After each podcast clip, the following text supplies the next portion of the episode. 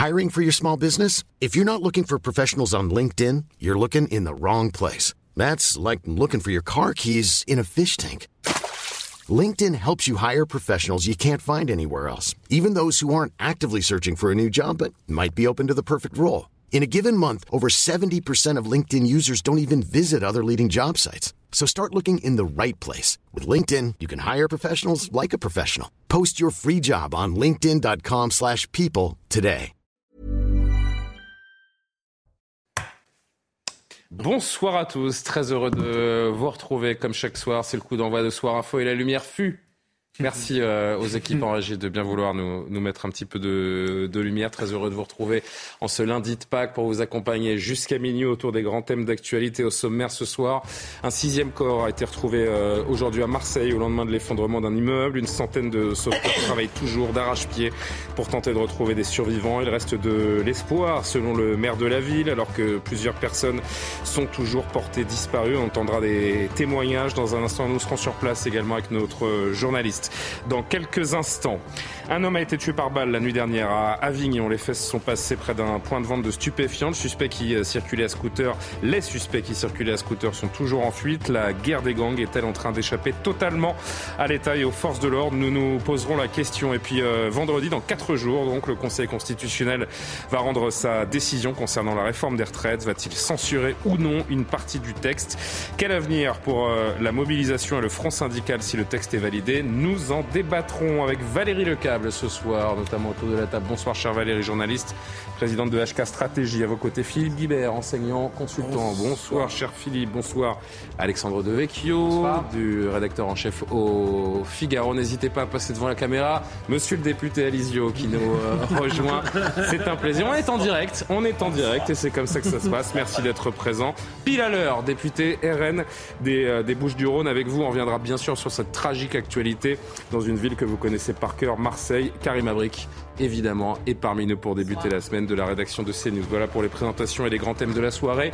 Un mot de l'actualité, les grands titres de l'actualité avec Isabelle Piboulot. On se retrouve tout de suite.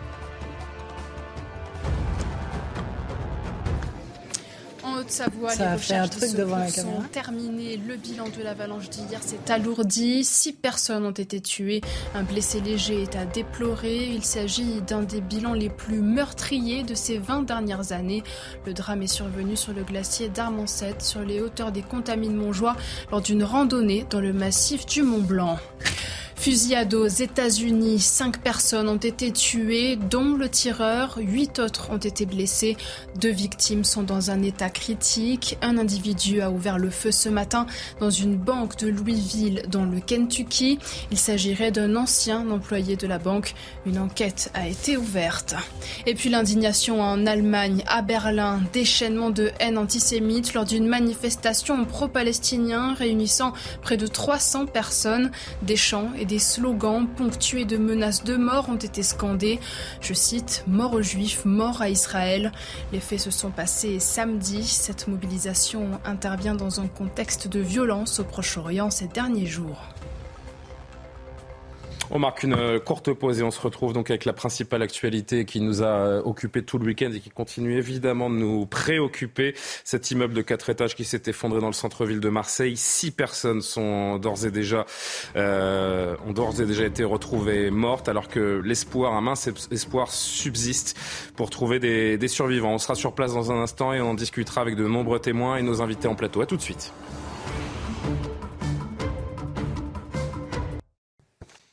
De retour sur le plateau de Soir Info. Merci de nous rejoindre en direct sur CNews. Valérie Lecable, Karim Abric, Philippe Guibert, Alexandre Devecchio, Franck Alizio sont avec nous pour évoquer dans un premier temps cet immeuble de quatre étages. Donc j'en parlais dans le sommaire qui s'est effondré dans le centre-ville de Marseille. C'était dans la nuit de samedi à dimanche.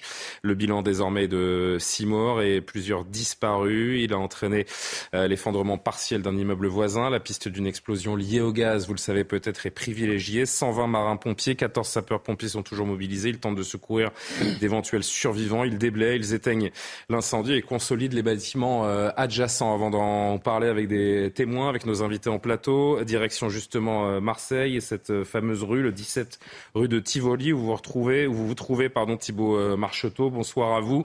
C'est une longue journée que vous avez vécue et, merci d'être encore avec nous ce soir et les équipes de, de CNews parce que, eh bien, cette catastrophe nous tient tristement en haleine depuis, euh, depuis cette fameuse nuit de samedi à, dimanche. Et dans les dernières heures, donc un, sixième corps a été euh, retrouvé. Ce qui est encore, j'allais dire, un espoir, un mince espoir de retrouver les survivants, Thibault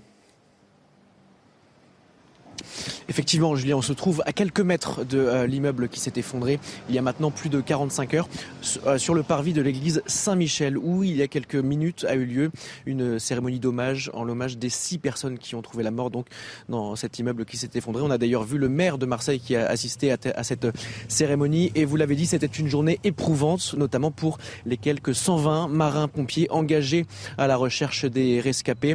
C'était une journée éprouvante, notamment parce que le cadre n'était vraiment pas propice à euh, cette recherche des rescapés avec un incendie qui a empêché les secours une bonne partie de la journée de travailler un petit peu plus facilement. Euh, également des des débris qui menaçaient euh, les autres immeubles de s'effondrer. D'ailleurs, 43 immeubles ont été euh, évacués pour éviter un nouvel accident avec des moyens euh, assez importants, des, des, des, caméras thermiques, mais également des sondes, également une équipe cynophile pour essayer de retrouver ces rescapés. Je l'ai dit, ça fait maintenant 45 heures que cet immeuble s'est effondré. Et si les espoirs s'amenuisent, les, les, marins-pompiers de Marseille n'abdiquent pas et vont continuer à chercher toute la nuit les deux portés disparus qui mentent encore à l'appel et espérer ce qu'on pourrait désormais appeler un miracle. Ouais, en effet, il faudra euh, un miracle pour espérer euh, retrouver ces, deux disparus que vous venez d'évoquer euh, vivants. Merci beaucoup Thibault Marcheteau, merci pour votre travail sur place, merci à Loïc Tontat qui, qui vous accompagne. Franck Alizio, je me tourne vers vous dans un premier temps, député RN des Bouches-du-Rhône, parce que vous, êtes, vous revenez ce soir de, de Marseille. Ce, drame, cette catastrophe, vous l'avez, vous l'avez constaté vous-même de vos yeux ce week-end. C'est le choc à Marseille encore, j'ai envie de dire. Oui, ça s'est déroulé de samedi à dimanche, donc en plein début de, week-end de, Pâques. Tout le monde s'apprêtait à, fêter Pâques en, famille. Et, dès dimanche matin, euh, tous, les, tous les parlementaires des Bouches-du-Rhône euh, se sont retrouvés avec le, ministre de l'Intérieur, le maire, le maire de, de Marseille, la présidente du, conseil départemental, pour, pour constater, pour, pour, pour, se rendre directement sur, sur le terrain, euh, constater tout ça. Euh, évidemment que l'émotion est forte parce que bon, ça, ça dépasse, ça, évidemment que ça dépasse Marseille, mais je veux dire, quand Marseille est touché, c'est toutes les Bouches du Rhône qui sont, qui sont touchées. On a l'habitude de dire que le, le, le, drapeau des, des, Bouches du Rhône, c'est le maillot de, de l'Olympique de Marseille. Euh, il, flotte, il flotte sur toute la Provence, il, il flotte sur tous les Bouches du Rhône. Donc évidemment, on, on, était tous, on était tous à Marseille. On a, je tiens à saluer euh, le travail des pompiers et des marins-pompiers, ça fait 40 Qui risquent leur vie aussi. Hein. Exactement. Et dans deux heures, ça fera 48 heures. 48 heures qui, qui, qui combattent. il a fallu plusieurs heures, toute la nuit, euh, même toute une partie de la, de la, matinée, du samedi au dimanche, le dimanche matin. Euh, il y, avait le feu. Enfin, ça, c'était, c'était. On sera avec un pompier tout à l'heure d'ailleurs. Donc, euh, donc voilà, c'est vrai qu'il y a une grande émotion. Quelle est la première chose que vous vous êtes dite? Quelle est la première émotion que vous avez ressentie en arrivant sur cette scène de, de désolation? Bah, Évidemment qu'on a tous tout de suite pensé, euh, enfin à tort dans le sens où on n'est pas dans les mêmes circonstances, mais à la rue d'Aubagne, qui avait véritablement été un traumatisme euh, en 2018 de mémoire. C'est ça. Euh, et, et, là, et là, c'était voilà, c'était ça ravivé. Alors, on n'est pas du tout dans le même quartier, on n'est pas, ce n'est pas du tout le même immeuble, donc c'est pour ça on a, enfin, pas de récupération politique là-dessus parce que c'est pas, voilà, c'est pas une question de. Et puis l'enquête commence à peine et même si la fuite de gaz semble être une explication, rien n'est avéré pour le pour le moment. Exactement. Donc, euh, donc pour l'instant, euh, voilà. Et puis il y a une forte mobilisation, y compris sur le terrain. Enfin, tous, les Marseillais, euh, enfin nous-mêmes, ma famille politique, on va, on va se mobiliser pour, pour, pour apporter les vêtements, des produits d'hygiène. Enfin, il y a une vraie, une vraie solidarité autour des familles des victimes et toutes les personnes délogées, parce que c'est crois que c'est 43 immeubles. Thibault l'a rappelé il y a un instant. Euh, ça fait des dizaines de, familles qui sont à reloger, qui sont dans une situation d'urgence absolue, dont les immeubles d'ailleurs peuvent encore menacer de, s'effondrer parce que les immeubles qui jouxtent ce 17 de la rue euh, Tivoli sont activement surveillés et donc vidés de, leurs habitants. Et Oui, pardon, allez-y. On est dans le vieux Marseille, ce que je dis, on est dans le vieux Marseille, c'est-à-dire que ce sont des immeubles de, briques et évidemment que bon, c'est pour ça que ça s'est effondré comme ça d'ailleurs. Exactement, c'est pour ça que ça s'est effondré comme ça. Euh, c'est pour ça que malheureusement, du coup, pour la recherche des victimes, c'est beaucoup plus beaucoup plus difficile. On est dans un vieux quartier, dans le vieux dans le vieux Marseille, donc par définition, ce sont des vieux immeubles, pas en mauvaise euh, voilà euh, solide, mais ce sont des vieux immeubles. Euh, vous parliez de cette, de cette entraide qui a rapidement euh, démarré. Je voudrais qu'on salue la présence en direct avec nous par vidéo de Sali Boutaleb, puisque cette, euh, cette entraide, elle l'incarne, elle fait partie des gens qui l'incarnent. Bonsoir madame, vous êtes présidente de l'association Patrimoine Culturel, déjà très active d'ailleurs. On parlait de, du drame de la rue d'Aubagne. À, l'époque, vous aviez créé cette association et vous aviez, vous aviez été euh, particulièrement présente pour les, pour les personnes sinistrées. Je vous donne la parole dans un instant. Madame Boutaleb, je voudrais juste qu'on entende Afida, qui est une dame qui a été évacuée euh, cette nuit. Elle nous donnait son, son émotion, son ressentiment. À 1h moins 20 du matin, j'entends une explosion. J'ai crié, j'ai hurlé. Pourtant, je n'ai pas le droit de crier. J'ai ouvert la fenêtre. Les verres de la fenêtre tombaient sur mon visage. J'ai crié, j'ai ouvert la porte pour savoir qu'est-ce qui se passe. Alors je dis que c'est un attentat, une voiture piégée près de chez moi. Et après, j'ouvre l'autre fenêtre qui est dans le salon et je vois que les gens, ils crient, hurlent. Vois j'ai entendu des femmes hurler. Moi, je pensais, qu'est-ce qui se passe? Et après, il y a que le voisin, il m'a dit, il y a le gaz. Et les pompiers sont venus me chercher le matin. Quand ils sont venus, ils ont tapé plus fort. Ils m'ont dit, sortez, sortez, sortez, l'immeuble va effondre. Et à ce moment-là, j'étais perturbée j'étais paniquée. J'ai envoyé, j'ai réveillé mes enfants.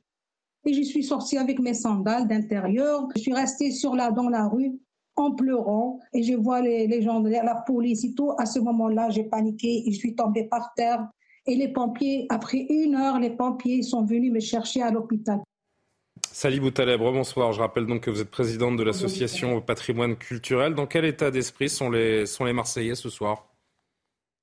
Eh bien, ils sont choqués, on est tous choqués parce que déjà, ça nous fait, on est encore traumatisés par euh, l'arrêt de Banne on n'est pas tout à fait complètement guéri de, ce traumatisme de la d'Aubagne. Il y a beaucoup de gens qui sont morts que je connais parce que j'habite euh, à la rue Estelle, juste à côté depuis 40 ans. On n'est pas complètement guéri de ce traumatisme. Et là, me revoir sur les lieux tout à l'heure et hier et avant-hier, je peux vous dire que c'est un choc horrible et terrible. C'est vrai que c'est euh, intéressant. Enfin, c'est intéressant. C'est euh, oui, c'est intéressant de relever. Je parle à, Franck Alizio, le député des Bouches-du-Rhône, il, y a un instant. Je vous donne la parole tout de suite. Et à chaque fois, il y a ce, déclic, ce traumatisme, en effet, de la, rue d'Aubagne qui ressurgit vraiment naturellement. Ce ne sont pas, a priori, encore une fois, on est prudent, mais bon, les premiers éléments tendent à le prouver. Ce ne sont pas les mêmes causes que la rue d'Aubagne, mais à vous entendre, c'est vraiment le même traumatisme. Moi, je pense que c'est euh, déjà, on y a six, victimes déjà. Euh, la il en a perdu huit, des gens que je connaissais, que je recevais dans mon assaut, c'est une assaut que j'ai créée depuis 30 ans. Euh, ça fait un peu la même chose. On n'arrive pas à trouver les mots. On se dit, est-ce que ce drame, il va être là en permanence? Euh, Qu'est-ce qui se passe? Alors, on ne sait pas. On ne sait pas si c'est les gaz, ou quelqu'un a voulu se suicider, ou quelqu'un a oublié le gaz, ou, on ne sait pas encore. On ne peut rien dire, on ne peut pas accuser qui que ce soit. Mais le drame, moi je, moi, je suis de tout cœur avec les familles. Je propose mon aide, je propose des repas, je propose des vêtements. Euh, je suis là pour aider, il n'y a pas de souci. Mais on est sur le choc, on n'arrive pas à trouver les mots. C'est très, très dur. Il y a près de Sali Boutaleb, il y a près de 43 immeubles, hein, on l'a répété, qui ont été évacués par mesure de sécurité. Est-ce que vous avez pu croiser ces, familles, ces gens qui ont été délogés? Est-ce qu'on sait comment ça va se passer pour eux, s'ils vont pouvoir regagner leur, euh, leur logement ou un logement euh, rapidement? Est-ce que vous avez un rôle là-dedans euh, avec votre association? Alors, je me suis rendu compte, euh, je me suis rendu tout à l'heure à l'école où je vais, euh, je demandais après qu'est-ce qui se passe. On m'a dit d'aller à la salle Valier que je connais très bien où j'ai l'habitude de faire des défilés, des défilés pour les enfants handicapés. Où, en sortant, j'ai rencontré une dame. Elle a dit J'habite ici, mais j'étais en week-end, qu'est-ce qui se passe? Elle était paniquée. J'ai essayé de la calmer, j'ai laissé euh, mes coordonnées, j'ai dirigé vers la police, vers les journalistes. Et et voilà. Et moi, le, rôle là, il, y a beaucoup de gens qui étaient là assis pour. Euh, ils peuvent pas rentrer maintenant chez eux dans une semaine, peut-être deux, mais il y a beaucoup de gens qui se retrouvent dans des hôtels, euh, dans des salles. On est là pour aider. Hein. Moi, je fais pas, pas mal d'assauts pour qu'il y a beaucoup de gens qui veulent, euh, veulent porter leur aide, leur, leur soutien. Voilà. Il y a de quoi, ils, ont besoin, de quoi ils ont besoin en priorité, ces gens-là, Sali Boutaleb Ils ont besoin d'un de, confort matériel, de, vêtements chauds, de choses qu'ils n'ont pas pu évidemment prendre avec eux lorsqu'ils ont quitté l'appartement ou au contraire, ils ont besoin d'un soutien beaucoup plus psychologique, d'une épaule sur laquelle se, pencher pour, euh, pour parler? Qu'est-ce qui vous frappe en premier lieu quand vous rencontrez des gens qui sont sinistrés et qui sont euh, finalement assez sidérés de, voir l'état dans lequel leur immeuble se trouve? Vous savez, en, janvier, le 29 janvier 89, j'habitais le 5e, lui à Struc, au numéro 48. Je me suis réveillée dans mon appartement avec le feu comme ça dans les flammes. Et tout était bloqué, je ne pouvais pas sortir. J'ai tapé au mur, mon voisin qui était marin-pompier, qui a appelé les pompiers pour sortir de là. La première chose à quoi on pense, c'est euh, dire je suis en vie. Après, il y a le moral, c'est autre chose. Après, on a besoin de soutien, on a besoin d'être écouté, on a besoin de comprendre ce qui nous arrive, on a besoin d'accepter on a besoin de dire, voilà, c'est fait, c'est fait, on est là, je suis en vie, c'est le plus important. Après, le choc, c'est euh, un peu plus dur. Le traumatisme, il est dur. Et on a besoin d'être écouté, d'être épaulé euh, et dire, euh, voilà, c'est du matériel, c'est rien le plus important que je suis là. Alors, le plus malheureux dans l'histoire, c'est ces personnes qui sont parties, les deux personnes qu'on n'arrive pas à retrouver encore. Mmh. J'espère qu'on a encore un peu d'espoir. Voilà. Et nous aussi, évidemment. Un dernier mot, un dernier mot, Salih Boutaleb avant de vous, de vous, remercier, plus globalement, cette ville de Marseille, bon, ouais, j'ai l'impression que vous y avez vécu euh, toute une grande partie de votre vie, en tout cas. Je ne sais pas si vous y êtes né, mais, mais euh, j'ai l'impression que Ça cette fait ville. 55 ans que je suis. Cette, ville, elle vous colle à la peau, c'est votre ville, et les, les drames s'y succèdent. Les drames s'y succèdent ces derniers temps. On a l'impression que, que, que Marseille est maudite d'une certaine façon. Non, on ne peut pas dire qu'elle est maudite, on aime Marseille. Moi, ça fait 55 ans que je suis à Marseille, pourtant je fais le tour du monde, je ne peux pas m'en passer de Marseille, de ces trams, de ces métros, de ces bus, de ce monde politique, on adore Marseille. Marseille, bonjour, euh, tu es chez moi, tu bois le café. Marseille, moi, je vis comme ça à Marseille. Des drames et des malheurs, il y en a de partout. On a vécu l'Algérie, les malheurs, on a vécu, euh, euh la pas longtemps, la Turquie, le, le tremblement de terre, on a vécu des, des, guerres, on a vécu des, des bombes, les malheurs, ils sont de partout. On ne sait pas comment, on ne sait pas où, on ne sait pas comment, on ne sait. On ne peut pas dire je vais faire attention, la prochaine fois il m'arrive pas ça. C'est pas possible. C'est impossible. On peut pas prévoir les choses. C'est impossible. Merci. Ce des drames, ça fait partie de la vie. Voilà. C'est vrai. il faut il faut l'accepter. Il faut des gens comme vous euh, également pour être capable de d'apporter ce, réconfort et, et, ce soutien. Oui, vous disiez, pardon? Il faut accepter les choses. Je dis, il faut accepter les choses. Merci beaucoup, euh, Salibou Taleb, d'avoir été avec nous. Bravo pour, euh, pour tout ce que, ce que vous faites et ce que vous ferez encore, j'en suis sûr, pour les, pour les Marseillais et les gens qui en, qui en ont besoin. Merci d'avoir été euh, avec nous. Merci, Avec plaisir. Un grand merci, Madame Pompier, à la police, à tous les journalistes, photographes, à tout le monde. Un grand, un grand, merci à tout le monde parce que tout le monde fait un travail formidable. Et je suis de tout cœur avec ces familles. Mes prières et mes pensées vont vers eux. Eh ben, vous, faites bien de le, rappeler et, on accompagne évidemment votre, votre discours. Nous aussi, on, on, remercie tous ces gens et ces pompiers notamment qui seront, euh, pour l'un d'entre eux, en tout cas avec nous en direct dans un instant. Merci Salibou Taleb. Le plateau va réagir, mais vous aurez compris évidemment que je voulais donner la priorité à cette, euh, dame qui, fait beaucoup, notamment ces dernières heures pour les, sinistrés de la rue de Tivoli. On sera avec un pompier également dans un instant. On retournera voir euh, peut-être notre envoyé spécial. En tout cas, on verra les, images de, de, la journée. Et évidemment, chers invités, je vous ferai euh, réagir sur cette actualité très forte. À tout de suite, c'est notre dernière pause et on se retrouve pour plus d'une heure sans pub. Il est quasiment 22h30 soir info revient juste après le rappel de l'actualité. Isabelle Piboulot. Reconduit à la tête du Parti communiste français, Fabien Roussel appelle la gauche à construire un nouveau front populaire pour bâtir une France libre, forte et heureuse. Il a été réélu aujourd'hui à Marseille avec plus de 80% des voix, sans surprise. En janvier, son texte d'orientation avait récolté 82% des suffrages. Aux États-Unis, plusieurs États démocrates constituent des stocks de pilules abortives. Le gouvernement américain a saisi une cour d'appel fédérale fédéral afin de garantir l'accès à la mifépriston tant que la bataille légale sur son autorisation se poursuit. Vendredi, un juge fédéral du Texas a suspendu la permission de mise sur le marché de cette pilule, estimant qu'elle présentait des risques pour la santé des femmes. Et puis le 6 mai prochain marquera le couronnement du roi III. Certains détails de la cérémonie ont été dévoilés. Le roi et son épouse quitteront le palais de Buckingham pour rejoindre l'abbaye de Westminster à bord du Diamond Jubilee State Coach, une calèche moderne. Le chemin retour, lui, s'effectuera à bord du traditionnel Gold State Coach, un carrosse doré vieux de 260 ans utilisé lors des grands événements. Très bel objet. Et je vous confirme, Philippe Guibert, on va en parler pendant quelques jours euh, autour du, du, 6 mai prochain, le couronnement de, de, Charles III. Toujours avec Philippe Guibert, Karim Abric, Valérie Lecable, Alexandre Devecchio, Franck Alizio. Une actualité beaucoup plus sérieuse, beaucoup plus dramatique même. On a commencé à en parler dans la première euh, période, dans la première partie. Nous sommes au lendemain de l'effondrement d'un immeuble à Marseille. Les secours qui y travaillent toujours d'arrache-pied. Un sixième corps a donc été retrouvé sur les décombres en, en fin d'après-midi. Deux autres personnes sont toujours portées disparues. Les identités des victimes n'ont pas encore été euh, révélées. Avant de faire un tour de, table et d'accueillir un, un sapeur-pompier avec nous pour parler euh, précisément des recherches, écoutez la nièce de cette euh, personne disparue qui euh, témoignait tout à l'heure chez nos confrères de RTL. Et elle était très bien entourée par tous ses voisins qui sont tous malheureusement euh, avec elle euh, dans les décombres. Au fil des heures, euh, je pense que retrouver son corps et pour pouvoir faire notre deuil et l'accompagner jusqu'à jusqu'à sa dernière demeure. On n'y croit pas, mais c'est réel, parce que ce matin, elle aurait été là s'il n'y avait pas eu cette catastrophe. On l'a aimée de tout notre cœur. J'espère qu'elle n'a pas souffert dans ce, dans cet accident et qu'elle a qu'elle est partie dignement si elle est vraiment partie. Je faut être réaliste de toute façon, mais j'espère qu'elle n'a pas souffert, c'est tout ce que je demande. Alexandre Devecchio, avant d'accueillir euh, lieutenant-colonel Jérôme Giron des, des sapeurs-pompiers de, de, France. Bonsoir monsieur, je viens vers vous dans, dans une minute. Je voudrais qu'on fasse un petit tour de plateau avec les, les, invités qui ne se sont pas encore exprimés. Les drames se succèdent, je le disais tout à l'heure à notre, notre témoin dans, dans cette deuxième file de France qui, qui défraie la chronique semaine après semaine.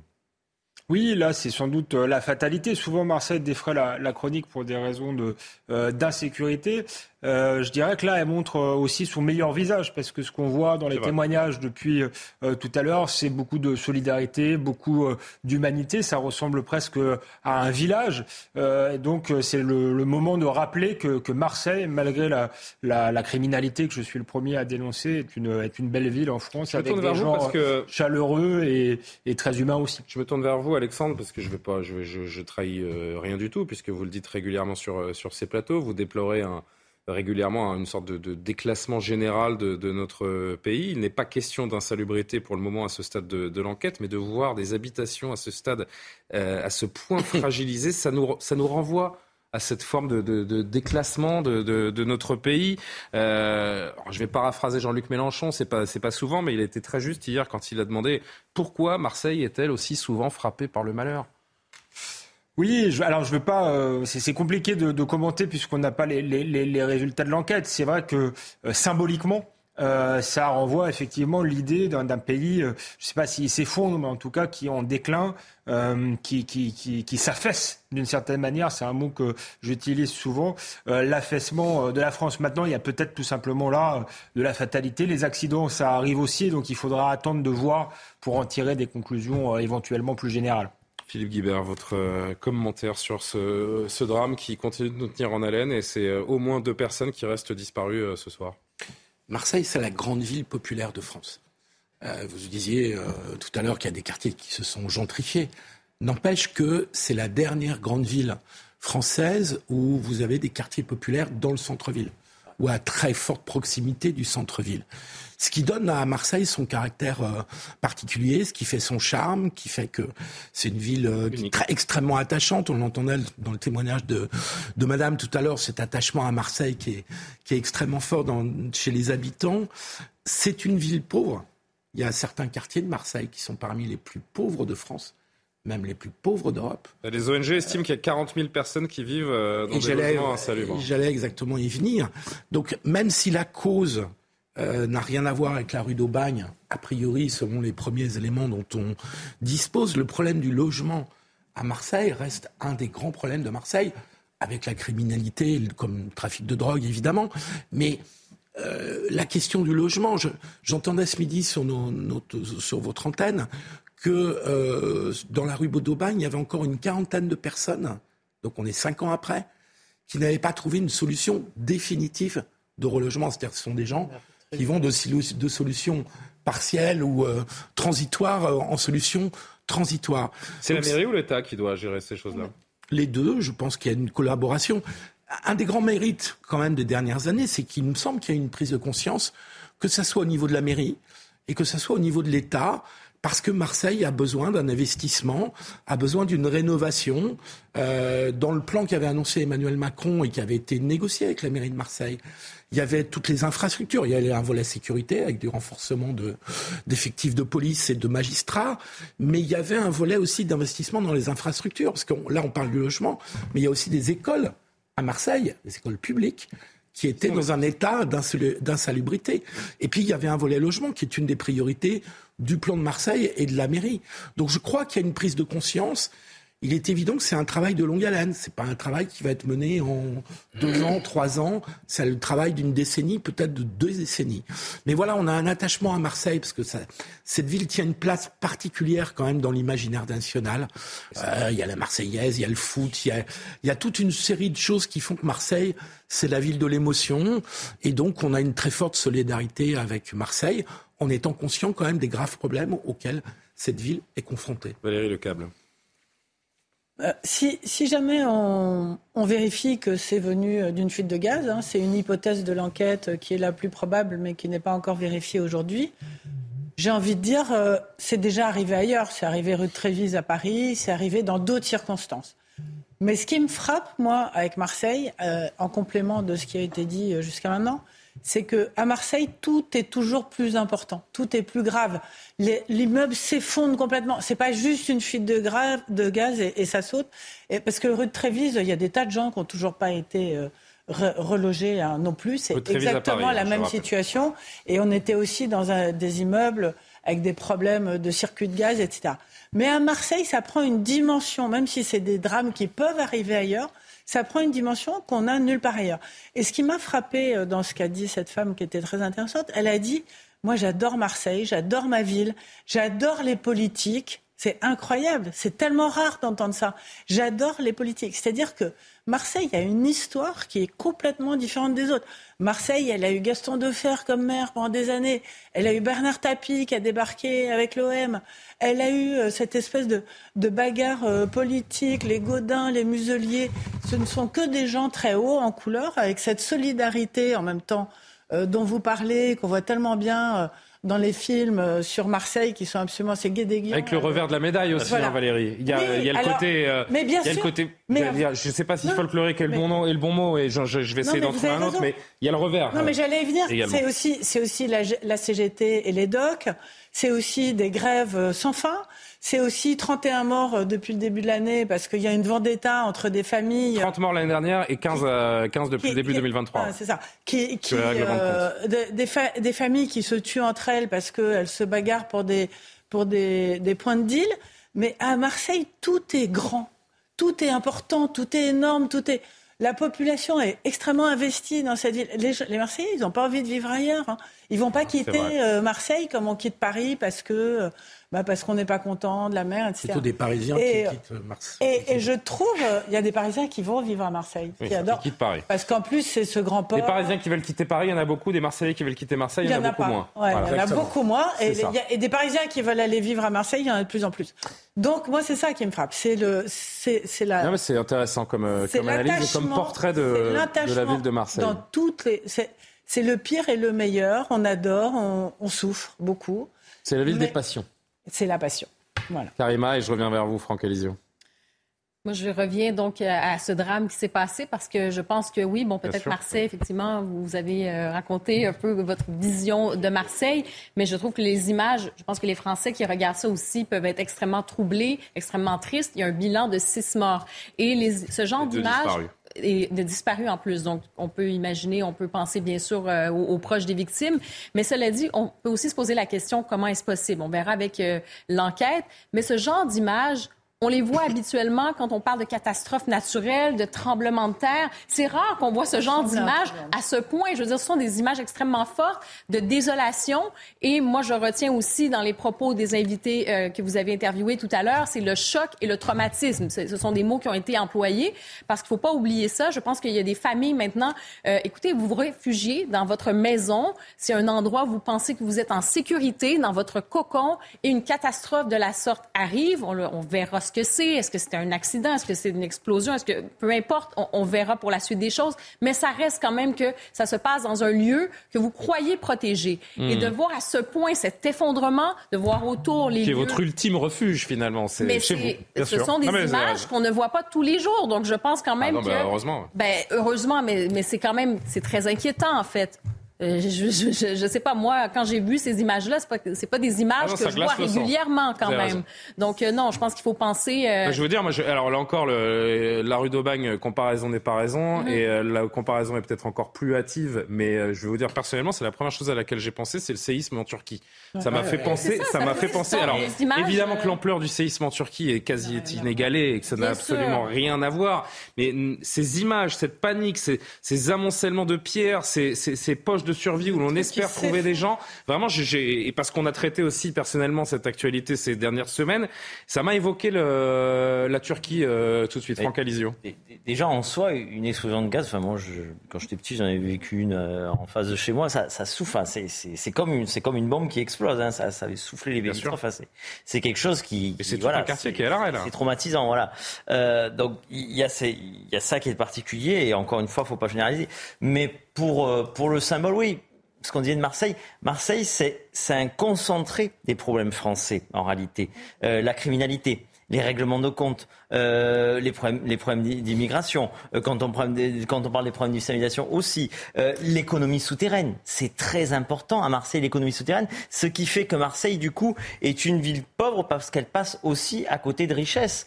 vous avez une ville qui est endettée, une métropole qui est endettée, un département qui est endetté. Donc du coup, ben, la conséquence, cercle vicieux. Qu'est-ce qu'on fait? Il y a les, impôts qui augmentent, la taxe foncière qui a énormément augmenté l'année dernière, et, tout ça, cette année d'ailleurs, euh, et, tout ça fait que on a l'impression d'une ville qui n'arrive pas à s'en sortir.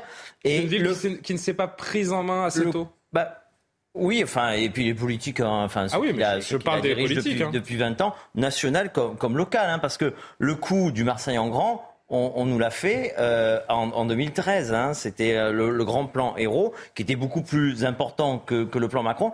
L'argent n'est jamais arrivé, tout simplement. C'est hallucinant de le répéter, ça. Je le répète, l'argent n'est jamais arrivé. Marseille, c'est la priorité du président de la République. Est-ce que, bah, du point de vue du logement, vous avez l'impression que ça a évolué depuis cette fameuse euh, visite il y a un an, un an Non, mais ça, ça, ça met toujours du temps. Ça met toujours du temps. C'est normal, mais pour l'instant, non. C'est évident qu'il faut, il faut que ça bouge, il faut que ça ait lieu. Il faut pas, il faut pas qu'on. On a l'impression que la prochaine étape, ça va être les JO 2024. On va un petit peu recevoir d'ailleurs une partie des épreuves de voile. Et puis voilà, exactement. Euh, et puis et puis c'est tout. Mais après, après, il y a un dernier, il y a un dernier sujet par la fuite de gaz. Est-ce qu'il y aura, alors je n'en sais rien du tout, hein, mais est-ce qu'il y aura un problème de réseau de distribution de gaz? Est-ce qu'il y a la vétusté aussi S'il n'y a pas de vétusté de l'immeuble, il y a peut-être vétusté du réseau de gaz. Exactement, parce que ça, c'est dans tout le pays les problèmes d'infrastructure. Hein. C'est les ponts, c'est les routes, c'est les réseaux d'eau, c'est les réseaux de gaz. Ça, dans ma circonscription qui est aux portes de Marseille, cet été, euh, au mois de juillet, il y a eu une fuite de gaz très importante dans la ville de Saucé-les-Pins.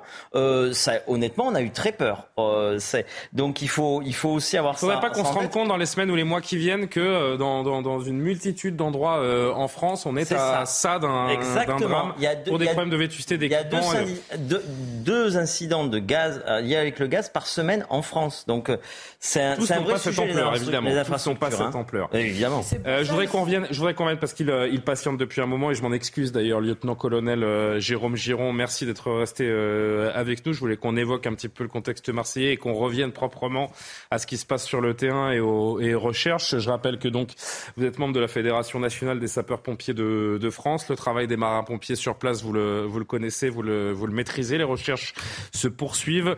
Comment imaginer l'état d'esprit des, des sauveteurs après 48 euh, heures de, de recherche intensive Est-ce qu'il y a selon votre expérience, de, l'espoir encore, à l'heure où l'on se parle, de trouver des survivants Je rappelle qu'il y a deux personnes au moins portées disparues toujours. Oui, effectivement, je, voudrais d'abord rebondir un tout petit peu sur les propos qu'il y a eu. Effectivement, c'est une, c'est un, c'est un sinistre majeur. Je crois que cette explosion, quelle qu'en soit l'origine, est, très importante et, a mis les sapeurs-pompiers à rude épreuve dans la phase euh, d'extinction mesurée du sinistre, de recherche aussi ordonnée, organisée euh, d'éventuelles, euh, victimes. Donc voilà, tout le monde est, depuis le début particulièrement frappé par euh, les conditions d'intervention euh, pour les secours, euh, avec cette fumée, cette problématique d'engagement des équipes cynotechniques. Tout cela conduit effectivement à une opération d'ampleur particulièrement éprouvante et techniquement difficile. Et aujourd'hui, bien sûr, l'espoir doit être, doit être, doit nous porter et doit porter les sauveteurs sur place, même si, ben oui, les chances s'amenuisent de retrouver des personnes vivantes, bien évidemment. On reste ensemble, Jérôme Giron, si vous le voulez bien. Je voudrais juste que vous entendiez le commandant Pascal en charge euh, sur place pour les, marins-pompiers marseillais. Écoutez, je voudrais que vous décryptiez son, propos avec nous. Les, deux bâtiments contigus euh, sont toujours menaçants. Euh, donc là-dessus, on, expose un minimum nos, personnels. Donc c'est un travail qui se fait de concert avec un engin de grutage qui, de façon chirurgicale, toujours enlève les gros blocs et, et un maximum euh, les, gros morceaux de façon à, nous permettre à, nous, après, manu, à, la main, de récupérer euh, les, morceaux manipulables et, d'accéder aux victimes sans risquer d'aggraver leur état si elles sont dessous. Lieutenant-colonel, ce sont des recherches très compliquées, très méticuleuses, on le comprend, et aussi extrêmement dangereuses pour les pompiers et les marins-pompiers. Oui, je crois que le commandant des opérations de secours a particulièrement bien résumé la situation. Euh, cette approche, cette recherche des victimes est particulièrement périlleuse pour, pour le personnel. Il convient de, de, prendre, de, de comprendre hein, que cet enchevêtrement de matériaux, de pierres, de poutres, etc., bah, conduit à des difficultés pour cheminer sur, sur ces décombres-là, qu'il faut être particulièrement prudent au risque d'effondrement. La fragilisation des, des, de l'ensemble des structures encore en place euh, est, est importante et à tout moment, on peut avoir un effondrement secondaire, euh, voilà, avec un risque très élevé pour, pour les personnes. Et puis, il va falloir progressivement euh, identifier les, zones, les zones de survie possibles euh, en fonction de la destination des pièces. Ben, effectivement, c'était la nuit, donc peut-être que les personnes se trouvaient plutôt dans les chambres, donc il va falloir essayer d'identifier où potentiellement seront sont ces zones de survie et progresser lentement en sécurité. il faut imaginer euh, qu'on travaille aussi maintenant avec des, engins de chantier, donc l'articulation entre du personnel sur les décombres et ces engins de chantier euh, doit être euh, faire preuve d'une grande vigilance. tout ça conduit à un C'est la question, c'est la question que j'allais vous poser. Et c'est bien que vous vous alliez directement là-dessus, que vous en parliez spontanément, parce que moi je vois ces, ces tractopelles, ces engins, ces engins de chantier que vous décrivez sur les sur les images, et à la fois on nous explique que c'est un travail chirurgical. Comment est-ce qu'on peut être aussi minutieux avec des engins aussi gigantesques bah Parce que déjà, pour bouger les blocs, il est nécessaire d'avoir, et pour gagner du temps, d'avoir des engins de cette puissance-là, mais parce que c'est aussi euh, l'expérience, la formation des personnels qui sont spécialisés en sauvetage déblaiement pour travailler de concert avec des moyens de ce type, que ce soit des moyens de déblai, de levage. Euh, voilà, donc euh, l'articulation, est, ça se confirme, hein, très minutieuse et conduit à, progresser lentement en articulant et surtout en préservant, en préservant la sécurité, la sécurité du personnel. Hein. Il faut justement l'extrême compétence à la fois des gens qui manipulent ces engins et des sapeurs-pompiers qui sont dans le périmètre direct, de façon à ce que cette euh, articulation conduise à le plus d'efficacité possible. Je faisais le parallèle euh, tout à l'heure, peut-être un peu malheureux, mais euh, en tout cas en termes d'image, avec les, terribles images qu'on a vues lors du séisme en Turquie, finalement pour les sauveteurs, c'est le même travail alors oui, c'est effectivement l'échelle n'est pas du tout la même, mais euh, sur ce périmètre-là, effectivement, c'est une, une, difficulté. Et on peut peut-être même souligner que l'incendie euh, qui, qui, qui, a fait qui a fait rage dans, dans les premières heures a même été une, un petit, encore plus que par rapport à, à, certaines situations qui ont pu être vécues euh, en Turquie. Hein. Toute, toute, proportion gardée, effectivement, ça ressemble, ça ressemble à ce qu'on a pu vivre en Turquie. Je voudrais un, un, dernier mot, pardon, vous, vous le disiez tout à l'heure en, en préambule, l'espoir nous, nous guide, c'est l'espoir qui guide l'action. Euh, il y a encore des, des, des zones à l'heure où l'on se parle qui, a priori, n'ont pas encore été explorées par les, par les pompiers, où l'accès n'était pas encore possible. C'est ce qui doit entretenir ce fameux espoir? Oui, bien sûr. Hein, ben, ils vont travailler par, par couche. Hein. On va essayer de, de, de descendre progressivement jusqu'au niveau de la rue euh, par couche, progressivement, en essayant de, euh, avec des, techniques spécifiques de recherche, bien appuyées aussi par, avec les chiens et des équipes cynotechniques. Bien sûr que l'espoir doit conduire les sauveteurs et c'est ça qui doit porter notre engagement. Et, euh, on espère tous encore euh, qu'il est encore possible euh, d'avoir des, des, des, gens et, et, des victimes encore vivantes. Bien sûr. Merci, Jérôme. Juste, pardon, dernier mot. Le, gaz, c'est ce qui vous semble, vous, du haut de votre expérience, le plus euh, probable, le plus plausible? Ah, c'est une explosion très importante. Cette probabilité euh, semble, être là. Il est difficile, avant que l'enquête soit poussée un peu plus, d'en être certain. Merci infiniment, lieutenant-colonel Jérôme Giron, donc membre de la Fédération nationale des, sapeurs-pompiers de, France. Avant de poursuivre encore juste quelques instants la, conversation en plateau, écoutez ces, euh, habitants qui, euh, déplorent le fait de, vivre dans un quartier où, c'est vrai que tout n'est pas euh, forcément toujours très sûr. Quand vous pensez qu'il y a des maisons qui ont plus de 100 ans et que bon, rien n'a été fait, ça n'a jamais été refait, les, les par elles-mêmes.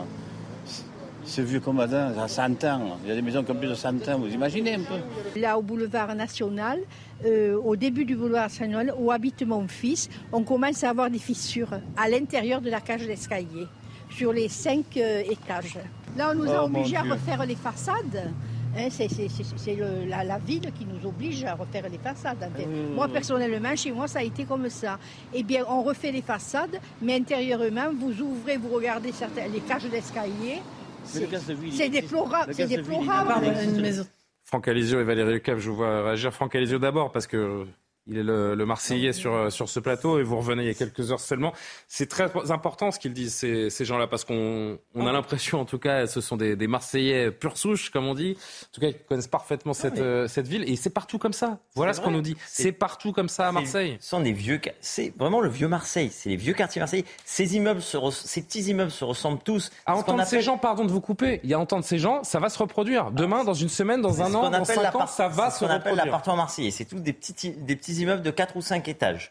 Euh, qui ont évidemment, oui, plus de 100 ans, euh, en briques, euh, avec trois c'est à chaque fois la, même chose. Et oui, évidemment, mais je veux dire, dans n'importe quel vieil, vieux centre d'une grande ville, bah, c'est daté de la même manière. et après, c'est chaque propriétaire qui fait, qui fait les, les travaux. Mais ils jouent le jeu, les propriétaires, les bailleurs à Marseille, généralement?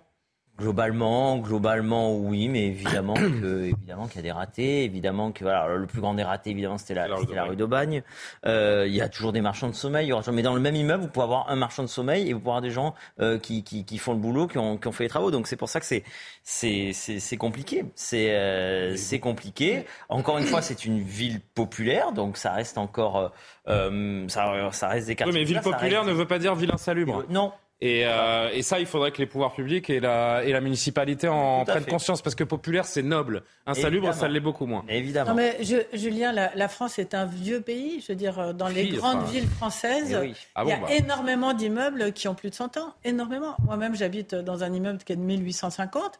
Et sincèrement, ce que vous, ce que vous vivez. Non, mais la question, c'est pas, encore une fois, c'est pas l'âge de l'immeuble, c'est l'entretien. non, mais ce que vous vivez dans ce type d'immeuble, c'est qu'à chaque fois que quelqu'un commence à, à faire un travaux, machin, etc. Bah, qu'est-ce qu'on découvre? On découvre que les poutres, euh, il faut les refaire parce qu'elles sont en train de se casser la figure. On découvre que ça coûte extrêmement cher. Et après, ça va dépendre complètement des copropriétés que vous avez. Vous avez des copropriétaires qui euh, cachent et qui mettent un morceau eh de plâtre en se disant bah, on verra bien après eh moi et puis euh, après moi le déluge. Et puis il y a des gens qui sont plus responsables et qui décident de mettre de mettre de l'argent, mais parce qu'aussi ça coûte très cher et qu'il faut avoir l'argent pour le faire. Mais si vous voulez, on ne peut pas incriminer non plus euh, l'État et la mairie euh, pour tout et n'importe quoi. Je veux dire, un immeuble, ça a des copropriétaires, ça a un syndic. Le syndic est responsable de l'état de l'immeuble. Je crois qu'en 1996, il y a un immeuble qui a été soufflé à Marseille également. quand ça arrive une fois, c'est la faute à pas de chance quand ça arrive deux fois, trois fois, que ça se reproduit dans la même ville. mais, la réalité, ça, commence à se voir. Bah, il, y a eu, il y en a eu un à Lyon, il y en a eu un à Paris. Mais à Lyon, c'est pareil, à Paris, c'est pareil. Il y en a eu à Strasbourg. Ah, Philippe Guibert et je crois qu'Alexandre voulait euh, dire un. Ce qu'il faudrait, c'est mettre en place des gens qui, qui surveillent les syndics et qui surveillent que les travaux sont bien. Alors Philippe, quitte à vous couper la parole, je vais le faire franchement. On va écouter Samia Gali, adjointe au maire de Marseille, et vous reprenez.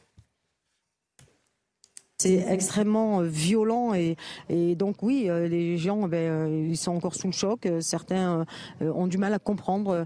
Ils ont besoin de comprendre ce qui s'est passé. Ils ont besoin aussi de, oui, de savoir et, et finalement de se dire est-ce que finalement les autres personnes qui sont ensevelies, est-ce qu'elles vont sortir saines et sauves de cette situation-là? L'explosion aurait pu avoir lieu n'importe où. Il suffit, on verra ensuite les conclusions définitives hein, de l'enquête, mais oui, c'est c'est pas si c'était un, immeuble insalubre, on, se serait dit bah, oui c'est c'est la négligence, euh, on aurait tout imaginé, à juste titre d'ailleurs. Mais pour le coup là, on n'est pas là du tout là dedans, on est dans vraiment dans autre chose. Ça veut dire que c'est encore plus inquiétant et ça peut nous arriver à tous. Donc euh, oui, c'est ça veut dire que ben ça fait ça fait peur, que ça veut dire que le gaz peut provoquer en tout cas une explosion aussi importante que ce qu'on vient de vivre. Ça peut nous arriver à tous, ça fait peur. Juste deux remarques. On a dit ça. Allez-y. Euh, d'une part, c'est une ville populaire, on l'a assez dit, et donc ça veut dire que sur les travaux de rénovation des immeubles depuis 100 euh, ans ou 150 ans, il y en a peut-être eu moins qu'ailleurs. Et donc ça veut dire qu'il y a des immeubles qui peuvent avoir des fragilités peut-être un peu plus qu'ailleurs. Ce qui n'est pas du tout une critique pour le fait que ce soit une ville populaire. On adore cette ville. Deuxième remarque, euh, il y a un, logement insalubre à Marseille qui est particulièrement élevé. Et il faut quand même noter qu'il y a eu beaucoup d'enquêtes menées et d'accusations menées et de, propriétaires qui ont été poursuivis, en particulier depuis 2018. Hein, euh, de gens qui étaient. Mais il n'y a pas l'impression, on, entend les habitants, il n'y a pas l'impression qu'il y a eu ce coup d'accélérateur. Oui, oui, mais j'entends et euh, enfin je constate. Euh, c'est un travail de, de, plusieurs décennies.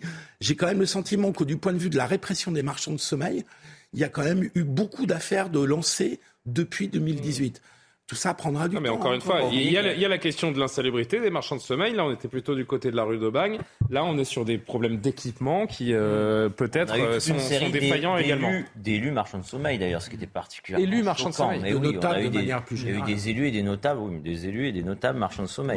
Bon. Deux derniers mots. Allez, Karima, peut-être 30 euh, secondes, et Alexandre également, et on, on passera à notre thème suivant, LJT on ne peut pas non plus garder un peu cette, euh, dire, cet imaginaire de se dire bon ben ça arrive, ça coûte trop cher et puis bon ben que, voulez-vous qu'on fasse? De toute façon, ça coûte trop cher, donc on laisse aller un peu les choses. Non, je pense que cette façon de penser, d'être un peu dans une sorte d'immobilisme, que ce soit pour l'insécurité, que pour la criminalité, pour le trafic de drogue, pour beaucoup de choses, ça nous entraîne justement à une espèce de laisser aller et ça nous entraîne aussi, je pense, à mettre de côté une partie de la population qui vit euh, dans des conditions justement plus difficiles, qui, qui ont moins d'accès à, justement certaines richesses ou quoi que ce soit. Donc, on ne peut pas laisser de côté des populations plus vulnérables parce qu'on se dit, ben écoutez, ça coûte trop cher, puis on verra bien. Moi, je pense qu'il y a quand même des programmes qui existent euh, par quartier. ce sont des choses qui se font. On a vu, des, euh, par exemple, des programmes euh, pour aider des gens dans la construction, de l'isolation, des choses comme ça. Je pense que ça pourrait se faire aussi, par exemple, pour certains immeubles où il y a vraiment des risques, un risque et péril pour les personnes qui y demeurent. Je vous ai vu dodeliner euh, oui, encore, encore, en avant Alexandre. pour être honnête, hein, euh, l'une des victimes euh, était un ingénieur nucléaire et je crois que l'autre travaillait à la CMA-CGM. Alors vous nous l'apprenez parce qu'on n'a pas l'identité des victimes jusqu'à présent. Non, euh, j'ai lu, je l'ai lu dans. dans D'accord, bah, c'est peut-être moi qui ai mal lu alors. je vous retrouve l'article, mais non. Donc c'était, voilà, on sait des cadres, on n'était pas dans un, on est dans un, oui. dans un. C'est la gentrification. Sur des classes, des classes moyennes supérieures. Oui, oui, donc. Allez, dernier mot, Alexandre. Non, mais encore une fois, il faudra attendre que l'enquête soit faite. Mais vous m'avez demandé tout à l'heure euh, vous m'avez dit que ça faisait écho à une France qui se qui s'affaisse. Est-ce que c'est pas le miroir de l'état de notre pays J'ai toujours pensé que Marseille était le, laboratoire de la France de demain, euh, qui concentrait malgré tout toutes les pathologies euh, françaises, que ce soit euh, une forme d'immigration incontrôlée, des quartiers riches, des quartiers pauvres, de fortes inégalités, une forme de, de, de, de, paupérisation. Et je crois que là, c'est ce que ça symbolise. Et la France de demain, avant d'être peut-être le, le tiers-monde, ce que je dis souvent, c'est peut-être aussi euh, tout simplement euh, l'Italie. Euh, si c'est une affaire de gaz et d'équipement public, l'Italie qui est un formidable pays, qui est très beau, mais où les ponts s'effondrent. je ne sais pas si c'est parce que il y a quelques années. du Sud, mais ça fait penser aussi à cela. À Gênes, vous faites allusion au, pont de Gênes, qui s'est euh, effondré l'été il y a deux et, et en France d'ailleurs, tous les ponts, enfin une majorité des ponts français, il faut le savoir, euh, devraient être renforcés. oui, les ponts, les, on n'est pas à l'abri de ce genre de choses. non, mais c'est voilà, c'est à partir de drames comme celui-là que des, des, débats beaucoup plus euh, globaux qui, qui, naissent. Et il faut connaître à qui ça incombe cette responsabilité aussi. Évidemment. En l'occurrence, c'est l'État. Il est 23 h il est 23 h pile. On marque le point sur l'actualité et je vous emmène non loin de Marseille à Avignon pour une actualité euh, pas beaucoup plus gaie. A tout de suite. La députée Renaissance du Rhône, Anne Brunera, visée par des insultes sous fond de grogne contre la réforme des retraites. Sa permanence à Lyon a une nouvelle fois été vandalisée la nuit dernière. Injures et intimidations n'entameront pas mon engagement. La violence n'a pas sa place dans notre démocratie. Je porterai de nouveaux plaintes, a-t-elle déclaré sur Twitter. Joe Biden réitère son intention d'être candidat à sa réélection en 2024, mais prudence, toute annonce officielle d'entrée en campagne reste prématurée. 2024 pourrait ressembler à la présidentielle de 2020 face à Donald Trump. Pour l'heure, aucun démocrate notable ne s'est manifesté pour défier le président de 80 ans à une primaire. Et puis l'Ukraine et la Russie ont procédé à un nouvel échange de prisonniers de guerre. 106 soldats ont été rapatriés côté russe, 100 militaires côté ukrainien. Certaines personnes ont été grièvement blessées ou souffrent de maladies. Un tel échange ne s'était pas produit depuis le 7 mars. L'Ukraine avait récupéré 130 de ses militaires, la Russie, elle, 90. Je vais vous montrer dans un instant une vidéo choc qui dure une quinzaine de secondes qui témoigne de la violence des règlements de compte entre bandes rivales. Un homme a été tué par balle, un autre légèrement blessé par des tireurs à scooter. Ça s'est passé dimanche aux alentours de 23h30 à Avignon, près d'un point de vente de drogue, un point de deal comme on dit, dans le quartier Montclar. Regardez.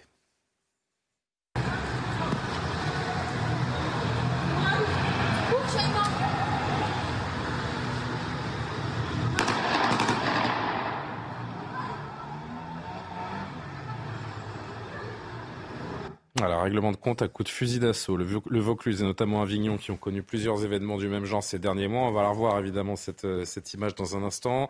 Et je rappelle que deux jeunes hommes de 18 et 22 ans ont été tués déjà début décembre dans le quartier de Saint-Jean. Cette fois, lui aussi connu pour abriter des, trafics de, de, drogue. Un peu plus d'explications avant de, de décrypter cette situation ensemble. Marine Sabourin. Il s'agirait euh, d'une guerre de territoire liée au trafic de drogue. Sur cette vidéo diffusée sur les réseaux sociaux, on voit donc les auteurs présumés de ce meurtre sur trois scooters. Ils passent devant les immeubles et on voit l'un des passagers assis à l'arrière d'un de ces deux roues qui tire plusieurs coups de feu avec une arme longue type Kalachnikov. Et voilà ce que dit un des témoins à nos confrères d'Actu 17. Ils ont ouvert le feu à de nombreuses reprises. Cela a provoqué un mouvement de foule dans le quartier. Ils tiraient sur tout le monde et ils ont tué le premier venu. Alors cet homme tué il serait un client venu euh, se fournir dans l'un de ces points de deal du quartier euh, Montclar à Avignon. Il aurait été tué vers minuit par un fusil type Kalachnikov. Et puis, selon ce même témoin, ces individus seraient même descendus de leur scooter pour tenter de tuer tous les dealers cachés. Il parle même de massacre. Un autre homme aurait été euh, blessé à la jambe. On ne sait pas si ces jours sont en danger. Selon nos sources, les tueurs sont toujours en fuite. Alors précisons hein, que cela est récurrent dans le quartier. Un homme a été grièvement blessé par balle le mois dernier et deux hommes de 18 et 22 ans ont perdu la vie en décembre dernier pour une affaire de trafic de drogue également. Franck Alizio, député RN des Bouches-du-Rhône, je le rappelle, vous connaissez aussi bien le Vaucluse et, Avignon. Les armes ont encore parlé dans une affaire de, trafic de drogue. Ce sont des images qui ridiculisent la République. Oui, il se trouve que j'ai habité deux ans à Avignon. Je connais bien le, quartier Montclar. Bah, là aussi, enfin là typiquement, vous avez euh, voilà le résultat de, de, de, 40 ans de ce qu'il ne faut pas faire dans ce pays. Euh, c'est-à-dire qu'on prend un quartier, on y concentre euh, l'immigration. Euh, donc dans ce quartier, il y a tous les problèmes. Il y a les problèmes d'islamisation, les problèmes d'immigration, les problèmes de criminalité, il y a un problème de drogue, évidemment, d'économie souterraine. Euh, vous avez, enfin, moi je me souviens, c'est déjà il y, a, il y a 8 ans que habité, euh, quand vous faites le, le, le, le marché de, de Montclar, euh, vous n'entendez plus parler français, vous ne voyez plus écrit français, vous n'entendez plus de musique française. Vous avez l'impression d'avoir, d'avoir voyagé pour, pour, pour pas cher. Donc évidemment, les conséquences, ben, c'est ça, c'est de se retrouver avec des règlements, des, quartiers hors de contrôle, des quartiers où la où la police ne va pas. Enfin, moi, j'ai fait du porte-à-porte, y compris pour faire des campagnes. C'est très particulier. Vous avez Après, on peut partir du principe aussi qu'en 2023, le, le, trafic de drogue gangrène les, les, toutes les grandes et moyennes villes. Mais oui, pays. parce que là, ça, attendez, la vérité, en fait. vous êtes, vous êtes à 2 km du Palais des Papes. Vous êtes, voilà, il y a, l'intramuros dans Avignon et on est aux portes de l'intramuros. On est dans Avignon. On est à, on est à quelques, à, deux kilomètres du, du, Palais des Papes. Et c'est oui, en effet, c'est une enclave où plus personne ne va. parce que ce sont dans les mêmes quartiers que se concentrent toutes les difficultés. Exactement. Et parce que c'est la conséquence d'une politique euh, depuis 40 ans, hein, de concentration de tous les problèmes dans, dans, dans, un tout petit périmètre. Il faut se mettre à la place des habitants. Peut-être aussi qu'il y a un moment pourrait euh, décider de prendre les choses en main. Euh, on l'a aperçu à certains moments dans, dans, certaines villes. Et là, attention à, à l'embrasement. On est au bord de la rupture dans, dans certaines grandes villes et villes moyennes de ce pays. Mais vous, vous l'avez dit, euh, Julien, je pense que le problème de fond, c'est le trafic de drogue. Alors, euh, un crime au délit sur quatre. Il y a la, y a la poule qui fait l'œuf, qui fait la poule. Euh, pourquoi est-ce qu'il y a autant de trafic de drogue en France C'est encore un autre sujet. Mais ce que raconte votre journaliste sur la guerre des territoires, c'est exactement la situation qu'on vit à Marseille. C'est-à-dire que vous avez des familles. Il y a eu une triple fusillade la semaine dernière. Hein, exactement. Une semaine jour pour voilà, jour. vous avez des familles, vous avez des bandes. Ils sont en train de s'opposer parce que euh, les dealers veulent contrôler le territoire euh, du lieu euh, où ils sont en train de vendre la drogue.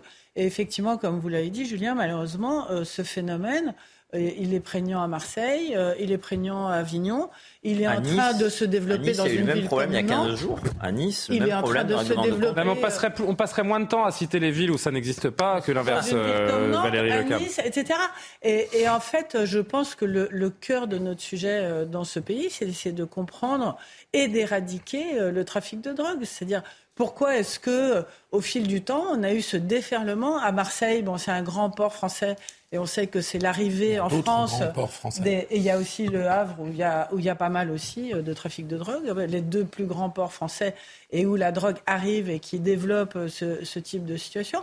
Mais il faut absolument qu'on s'attaque sérieusement à ce sujet euh, de trafic de drogue. Je veux dire, on est, on est le pays d'Europe qui filme le plus de cannabis, quasiment. Est-ce que c'est pas justement l'autre versant qu'il faut? Parce que j'ai l'impression que le, les, grands, les gros bonnets et le trafic international, c'est les moulins à vent de Don Quichotte. Hein. Vous pouvez y aller, il se passera rien.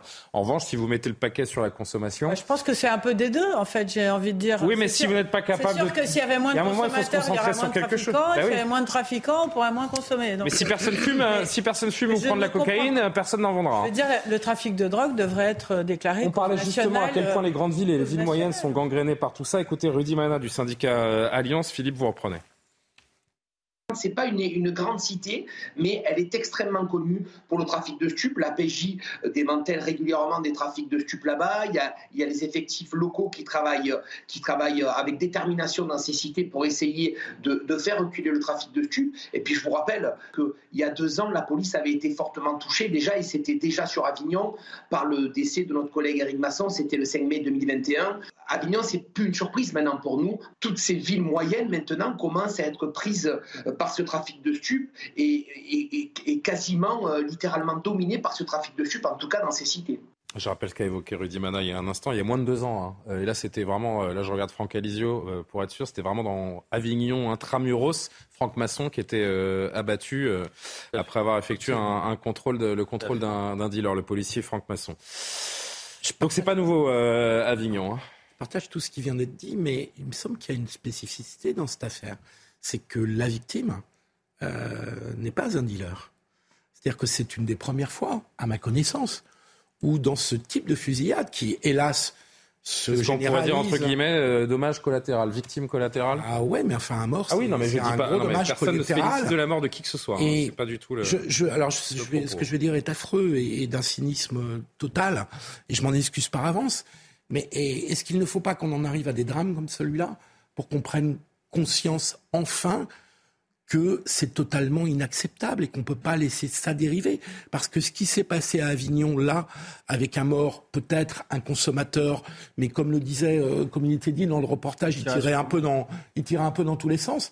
On va finir par avoir forcément. Hein, c'est des, gamins à scooter. on est bien faire des démonstrations de Donc on va forcément avoir des morts ou des blessés qui n'ont rien à voir avec le trafic. Mais j'ai envie de dire, le, détonateur drame, euh, on l'a eu plus d'une fois. Hein. J'ai pas l'impression que ça a changé. Vous avez remarqué, notamment à Marseille, on est tellement habitué, ça devient une routine. Que ça. 30 morts par an, ce sont des dealers. Alors on, parle beaucoup du deal. Euh, là, ok, c'est une personne euh, qui n'était pas dealer qui est décédée. Peut-être que ça peut nous faire prendre confiance qu'il va falloir, et là je vous rejoins, qu'il va falloir qu'on mène une guerre contre ce trafic de drogue et qu'il y a un gros travail à faire parce que la situation, est très largement enquisté gravement depuis longtemps. On a tous pris un, gros coup de poing dans la gueule il y a quelques et c'était pas c'était pas dans le réel, c'était c'était au cinéma. C'était Bac Nord. C'était Bac Nord. Et qui a été largement critiqué par certains médias. Hein, c'était un film alors, euh, qu'à Marseille, nous, on fasciste, tous, hein, quasiment. Hein, c'est sur les pour dire que c'était c'était la réalité, c'était c'était le réel. Bah moi j'ai tendance à écouter les, les policiers qui me disent c'est notre quotidien. Donc, voilà, euh, c'était le réel qui était au cinéma. Et, et des, on nous expliquait que les policiers, pour faire leur boulot vis-à-vis des, des, trafiquants de drogue, il fallait qu'ils sortent du droit, voilà, et qu'ils prennent des risques et qu'ils finissent eux-mêmes en tôle. Voilà, Bac Nord, c'est le plus gros coup de poing euh, qu'on a pris sur ces dernières années. C'est le truc le plus clair. Voilà. Après moi, mais que ce soit que ce soit Bac Nord, que ce soit le réel et ces morts, que ce soit cette triple fusillade la semaine dernière à Marseille, rien ne bouge. Moi, j'entends hein, Philippe Guibert qui dit il va falloir un drame. Peut-être que c'est un drame salvateur. Je, regrette d'avoir à dire ça. Non, non, mais j'entends ce que vous dites. Mais je et j'aimerais que ce soit une réalité. On aimerait tous que ce soit une réalité. De se dire bon, là c'est le drame de trop. C'est on a franchi la goutte d'eau à déborder le vase, comme on dit. Mais non, le vase peut continuer à déborder. Il n'y a pas de souci. Moi, j'y crois pas beaucoup. Euh, et hélas, on est dans un pays qui s'habitue à tout, hein, qui s'est habitué à ce qui est euh, des égorgements euh, régulièrement, euh, je le rappelle. Les fameux euh, barbecues dont parlent les policiers Oui, non, non, mais même. ah oui, vous parlez d'autre chose. C'est le terrorisme. mais, mais, non, mais sur la drogue, ça arrive pas tout mélanger, tous les trois mois que des gens se fassent poignarder, égorger, et, et ça ne choque euh, plus personne. Au, au, au, départ, pas, au départ ça faisait la une des journaux. Euh, maintenant, il faut que ce soit un enseignant comme Samuel Paty. Mais quand c'est à Marseille, justement, que deux gamines se font euh, égorger près de la gare, on en parle une demi-journée. Donc, il y a une banalisation de tout ça. C'est un peu le problème de la France, c'est que personne ne tire la sonnette d'alarme et que c'est un chantier qui, est, qui est très important parce qu'en réalité, il va falloir nettoyer ces quartiers, s'en prendre peut-être euh, à une politique euh, d'aide sociale, à une politique du logement, euh, en, faisant en sorte que les dealers qui tiennent les bars, une fois qu'ils sont arrêtés, soient exilés et que ceux qui ont été complices soient également exilés, privés de, de logement. Je pense qu'il y, a des choses à mettre en place qu'on n'a pas mises en place. Et il y a une triple réponse qui est toujours la même. c'est d'abord la réponse policière. Je crois qu'ils font ce qu'ils peuvent. mais ensuite, il y a la justice. Et, le problème, c'est que s'il n'y a pas de mort, les condamnations sont tout de même faible, il n'y a, toujours pas assez de prison. Et ensuite, il y a une politique structurelle d'immigration, parce que c'est quand même des, cités où il y a généralement plus, beaucoup d'immigration. Donc c'est ces trois leviers-là qu'il faut actionner. On les connaît, l'État n'a pas l'air de vouloir euh, euh, s'y attaquer. Moi j'ai l'impression, et, c'est soumis à votre, à votre analyse, Cariva, pourquoi pas qu'on n'a pas entendu encore sur ce, sur ce sujet, j'ai l'impression qu'il y a deux choses sur lesquelles il faut appuyer, en tout cas deux deux choses sur lesquelles nous, manquons d'armes au sens propre, euh, au sens figuré surtout, c'est les mineurs parce qu'ils sont plus non plus, de plus en plus euh, nombreux, et les consommateurs. Ce sont, j'ai l'impression, les deux parents pauvres de, l'État, des forces de l'ordre, de, de l'investissement de, ce qu'on mm. peut faire pour essayer euh, de venir à bout de ça. Parce que les mineurs, il y a un vice juridique, ils rentrent mm. au commissariat et ils ressortent euh, le torse bombé et ils peuvent recommencer. D'ailleurs, ce sont un peu les esclaves de ces, de ces trafics parce que certains sont contraints hein, de, travailler pour ces, pour ces réseaux et les consommateurs qui, que, que de plus en plus certains veulent responsabiliser et qu'on a peut-être un peu trop toléré avec le fameux joint du samedi soir, pour paraphraser Eric Dupont-Moretti. Mais sur, les, euh, sur les mineurs, je suis d'accord. il, y a vraiment quelque chose à faire d'un point de vue pénale, en fait, sur les trafiquants qui utilisent les Parce mineurs. Parce qu'ils sont dans un engrenage, hein, beaucoup d'entre eux. Oui, c'est ça. Donc, je pense qu'il y aurait vraiment, en termes de, répression ou de réponse judiciaire, ça devrait être des peines très sévères. Ça devrait être comparé un peu, hein, on peut faire l'équivalent avec le proxénétisme, qui emploie euh, des, des, jeunes qui vont aller les chercher et qui les... C'est l'esclavagisme, Exactement. Tout simplement. Donc, on peut euh, presque considérer ça un peu comme du trafic d'êtres humains. Mm-hmm. C'est euh, pour le proxénétisme. Mais, donc, si vous avez recours à des mineurs pour le trafic de drogue, mais ces trafiquants devraient être sévèrement punis. Et cela dit aussi, l'intervention qui devrait se faire de plus en plus tôt chez les jeunes. C'est sûr que c'est un problème qui est global, vous l'avez dit. Il y a la pression aussi hein, euh, de certains dealers, de certains trafiquants qui vont, euh, qui vont y aller par contrainte aussi. Donc, il y a l'exercice de la violence aussi, de la peur auprès des mineurs. Mais il y a aussi l'attrait, puis ça, il faut en parler. Il y a cet attrait de l'argent facile, de cette pseudo-argent facile aussi, de cette culture de la glorification de la violence qu'on voit, la banalisation aussi des armes, hein, de se dire que c'est finalement normal de se promener avec des armes, de se sentir très cool et très puissant parce qu'on se promène avec des armes. Je pense qu'il y a une partie de la jeunesse qui est en train de nous échapper. C'est extrêmement troublant et on laisse faire un peu parce qu'on a l'impression qu'on peut rien faire, mais c'est faux. Je pense que si on décide que la drogue, c'est légal parce que c'est un choix que le pays a fait aussi, par exemple pour le cannabis, Bon, après ça, les drogues dures, vous me direz, c'est peut-être autre chose. Mais mhm. si on décide que non, on, ne veut pas aller dans cette direction de légalisation, ben, il faut mettre des moyens, il faut assumer aussi. Et moi, je crois dans les, les, les, symboles euh, et les messages forts et les, signaux qu'on envoie. Et à chaque étage, il faut les envoyer. Tout à l'heure, Alexandre parlait au niveau national, au niveau de l'État, la justice, évidemment, puisque c'est la clé de voûte, mais au niveau local. Euh, quand le maire de Marseille, par exemple, son grand chantier, c'est d'aller ouvrir des salles de shoot mais c'est pas un bon signal. Je suis désolé. Euh, quant à Marseille aujourd'hui, il y a 450 policiers municipaux, ça va pas résoudre le problème, mais c'est un symbole. Il y a 450 policiers municipaux alors qu'il faudrait qu'il y en ait 900 pour être à un niveau de ce qu'il faut, c'est-à-dire un, policier municipal pour, pour 1000 habitants. Mais voilà, non, c'est des symboles. Eh ben, je, je, crois dans les symboles, je crois qu'il faut envoyer les, les, les signaux forts on a évoqué les, mineurs euh, il y a un instant avec notamment peut-être une, politique pénale qu'il faudrait, qu'il faudrait revoir, notamment pour ceux qui les exploitent. Et euh, je vous disais que ça monte aussi sur la responsabilité des consommateurs. Euh, Philippe, je vous donne tout de suite la parole. Écoutez et réagissez à ce que dit Monsieur Bartos Chetty du syndicat SGP Police sur la responsabilité des consommateurs. Je crois qu'aujourd'hui, il faut arriver, j'ai pas de baguette magique pour cela, à, à faire prendre ses responsabilités à tous ces consommateurs qui se déplacent sur ces points de deal. Le travail est colossal en matière de stupes euh, en France et notamment à Avignon ou à Marseille ou ailleurs sur toute la zone sud et tout ne doit pas reposer sur euh, uniquement la présence policière. On voit bien d'ailleurs nos, limites malgré le, je vous assure, malgré le travail intense de, de, nos enquêteurs en sûreté départementale ou en police judiciaire, on arrive à faire tomber des réseaux, mais vraiment, on a pris beaucoup, beaucoup de retard en France. C'est un gros fléau très difficile à repousser, ce, sujet sur les stupes. Madame Philippe Guibert, ce sont les consommateurs qui... Je vais faire une image, mais la, Kalachnikov dans les mains de, cet ado ou ce gamin, ou peu importe, en tout cas ce sont des jeunes, c'est un consommateur qui l'a mise. Oui, vous, indirectement. Euh, bien sûr, c'est le client euh, final, donc on peut dire qu'il a une responsabilité. Je doute pas, je conteste pas qu'il ait une responsabilité, mais de remarques quand même à ce propos. Mm-hmm. Euh, première remarque, on a une des législations les plus dures en Europe. Elle est ah déjà très dure. moi, je veux bien qu'on la durcisse. J'ai pas de problème de principe. Des amendes forfaitaires quand vous êtes pris avec euh, un, produit dans la rue, vous trouvez ça que c'est le, le, plus le pays le depuis la euh, loi de 70 sur la, sur les drogues, on a une des législations les plus dures. Bon, 50 ans après, le bilan est pas formidable. On est le premier pays consommateur de cannabis. Deuxième remarque, je veux bien qu'on critique le fumeur de joint du samedi soir. Euh, mais comment on va faire pour le contrôler? Il faudrait qu'on m'explique ça. Comment on va faire pour le contrôler? On va aller chez les gens? Parce que le problème de la consommation de drogue. Non, mais c'est l'histoire de, de, flagrant délit. Si vous êtes pris en train d'acheter ou de Vous n'allez pas pouvoir surveiller tous les, toutes les personnes qui viennent sur des deals.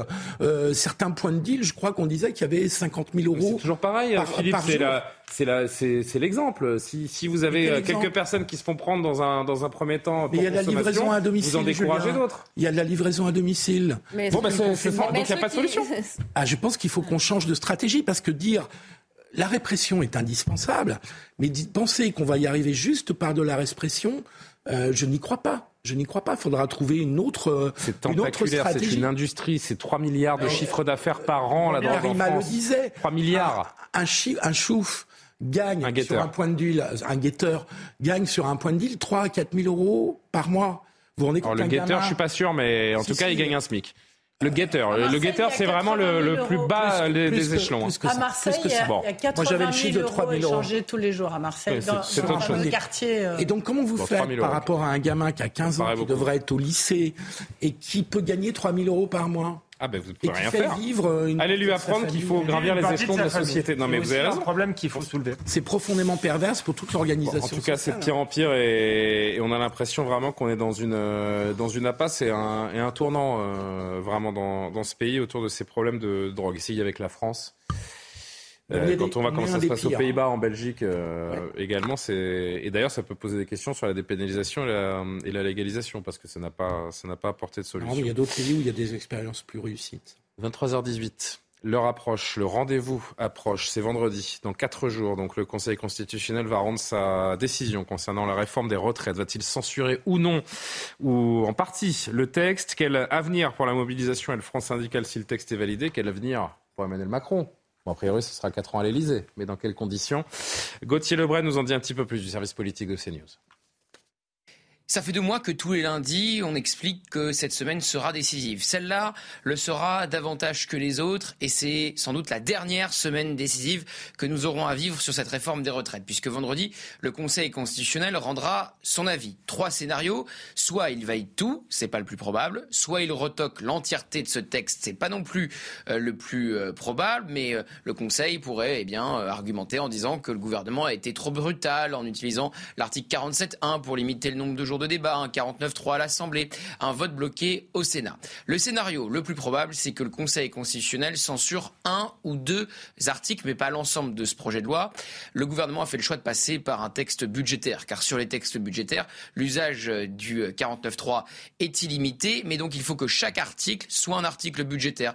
Or, il y a ce qu'on appelle des cavaliers sociaux. Exemple, l'index senior, l'article 2, n'est pas un article budgétaire. Pareil pour le CDI senior, qui vise eh bien, à récompenser les entreprises en les exonérant de cotisations euh, sociales si elles embauchent un senior de plus de 60 ans. Et à la veille de la vie du Conseil constitutionnel, il y aura une nouvelle journée de mobilisation de l'intersyndicale, sans doute la dernière, car Laurent Berger de la CFDT a dit eh bien que la CFDT euh, ne remettrait pas en cause la décision du Conseil constitutionnel et pourrait s'arrêter euh, de se mobiliser. Donc ça pourrait être la fin de l'intersyndicale. La CFDT pourrait ne plus faire corps, par exemple, avec euh, la CGT. Et puis parallèlement à cela, Elisabeth Borne fait campagne de son côté pour rester à Matignon. Ah Alors, est-ce qu'elle est vraiment décisive cette semaine? Parce que c'est vrai, il a raison, Gauthier, euh, dans, son, dans son plateau. Euh, ça fait, euh, je sais pas combien de fois on a dit que c'était la semaine décisive. Il a, il a c'est la bonne, celle-là? Il a raison de dire qu'on l'a dit trop souvent, mais de dire aussi que cette fois-ci, c'est la bonne, oui. parce qu'effectivement, le, le, Conseil constitutionnel peut faire euh, basculer euh, euh, l'histoire d'une certaine C'est surtout décisif pour le président de la République et le décisif pour le, président de la République. Oui, je pense que maintenant les dés sont, sont jetés pour les syndicats. Ils n'arriveront pas à, à, à, inverser le scénario, même s'il y avait une, une, forte mobilisation lors de la dernière manif. Par contre, le Conseil constitutionnel, oui. Et moi, je suis assez embêté parce que je suis assez hostile à cette réforme. Mais si c'était des juges qui décidaient de la mettre euh, par terre, ou d'ailleurs euh, qui, qui, décidait de, le, de, la valider, je, trouve que ça pose un vrai, vrai problème démocratique, puisque je sais que c'est pas bien vu, mais j'ai pas tellement confiance au Conseil constitutionnel. Pour moi, c'est un organe euh, politique, pas tellement légitime, tout totalement irresponsable. Et, donc, ça, ça posera ah une. Mais sur, sur quoi vous vous basez pour dire ça Moi, je préférerais que les politiques gouvernent Quel précédent avec le peuple et que le. Quel précédent pour tenir de tels propos Par exemple, euh, si, si, si, ça, c'était pas euh, le Covid. Alors, de temps en temps, les libertés individuelles sont sacralisées quand il s'agit des fichiers S et des terroristes. Mais le Covid, il n'y a pas eu de problème. C'est vrai que c'était une situation euh, exceptionnelle. Mais moi, je pense que les, les, les, décisions sont à géométrie variable et qu'il serait plus sain euh, d'avoir des hommes politiques qui écoutent euh, leur peuple euh, et qui, euh, qui dirigent avec l'assentiment de la majorité des Français. Ce serait plus simple parce que là, quelle que soit la décision, je pense que le, le, Conseil constitutionnel est illégitime pour la prendre parce que ce sera une décision politique. non, justement, eux, ils sont là, ils sont là, ils ont le droit. Mais Alors, je sais pas, Valérie, Valérie, les, les, les conséquences politiques de la décision, finalement, c'est la question que doivent se poser les, euh, les sages du Conseil constitutionnel. Est-ce qu'ils vont juger en droit? Est-ce qu'ils euh, vont juger en, politique? En tout cas, s'ils ne veulent pas de manif, de manifestation pendant les quatre prochaines années ou d'émeutes, il y a un moment, euh, ils vont devoir censurer ce texte. moi, je pense que peut pas. Il faut rebondir sur ce mot d'illégitime. La saisine du Conseil constitutionnel est d'autant moins illégitime que c'est la chef du gouvernement qui l'a demandé.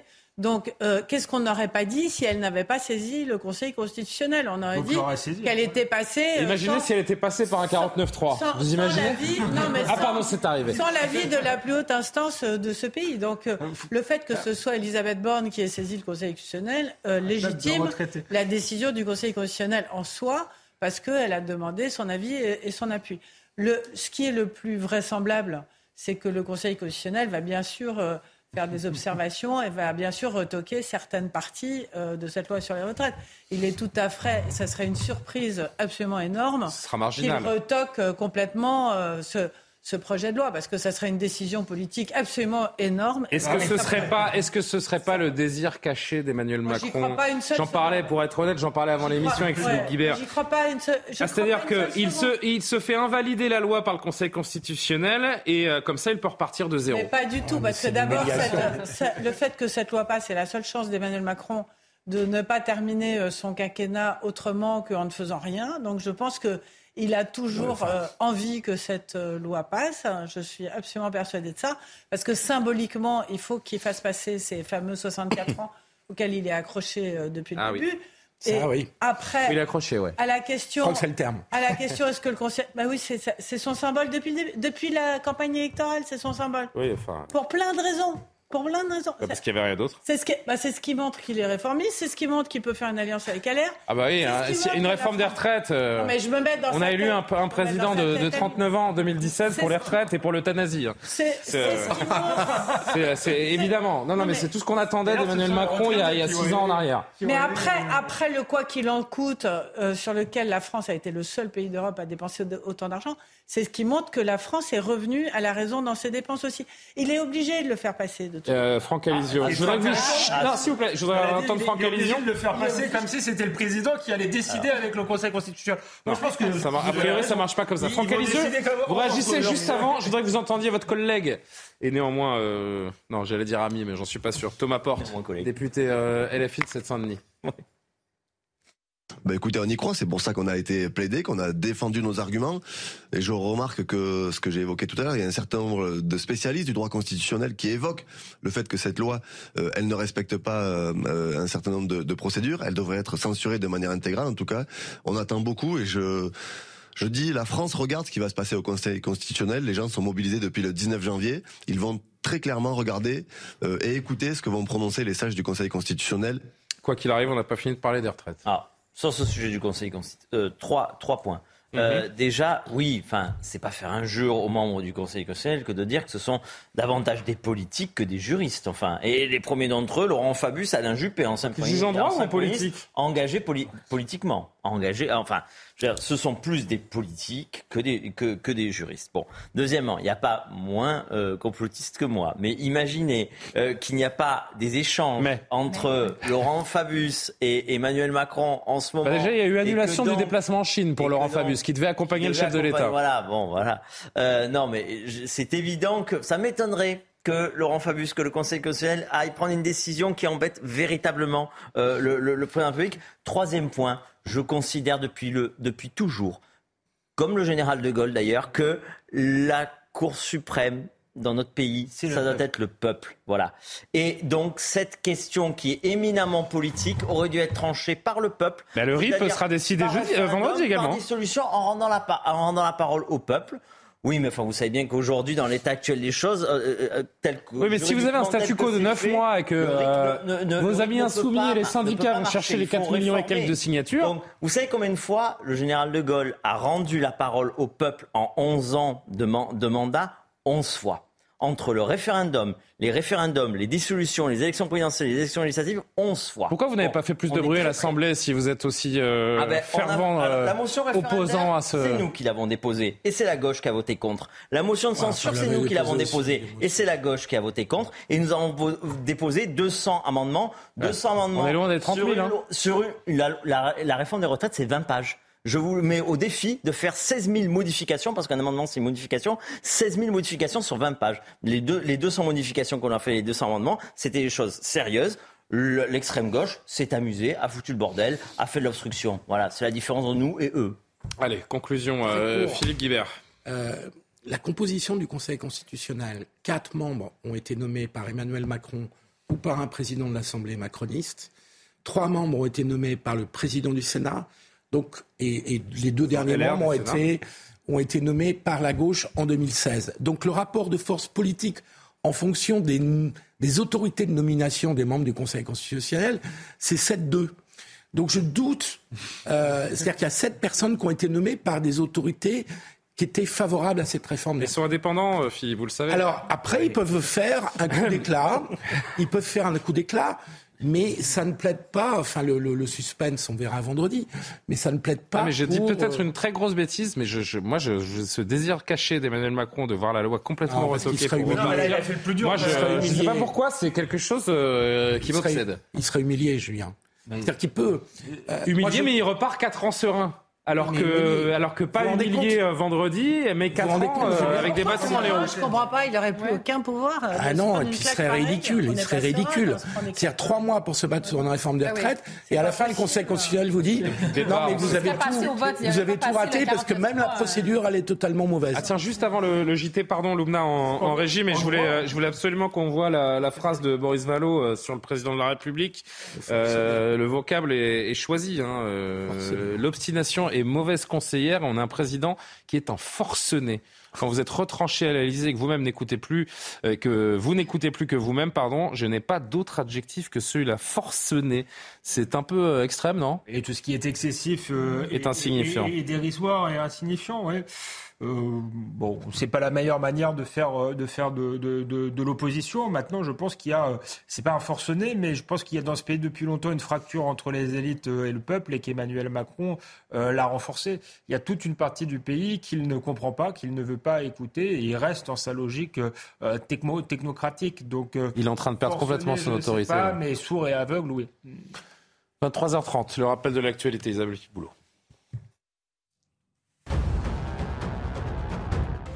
Pékin se félicite de ces manœuvres d'encerclement de Taïwan, des exercices durant trois jours achevés aujourd'hui avec succès selon l'armée chinoise.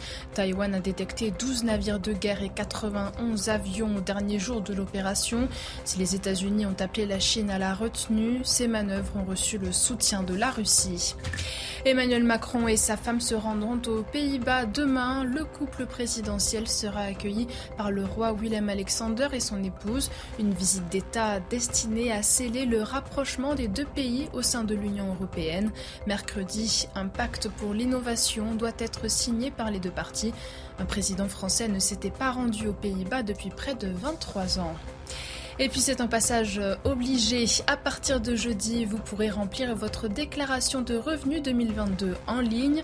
Attention, la date d'échéance varie en fonction de votre zone géographique, soit le 25 mai, le 1er juin ou le 8 juin.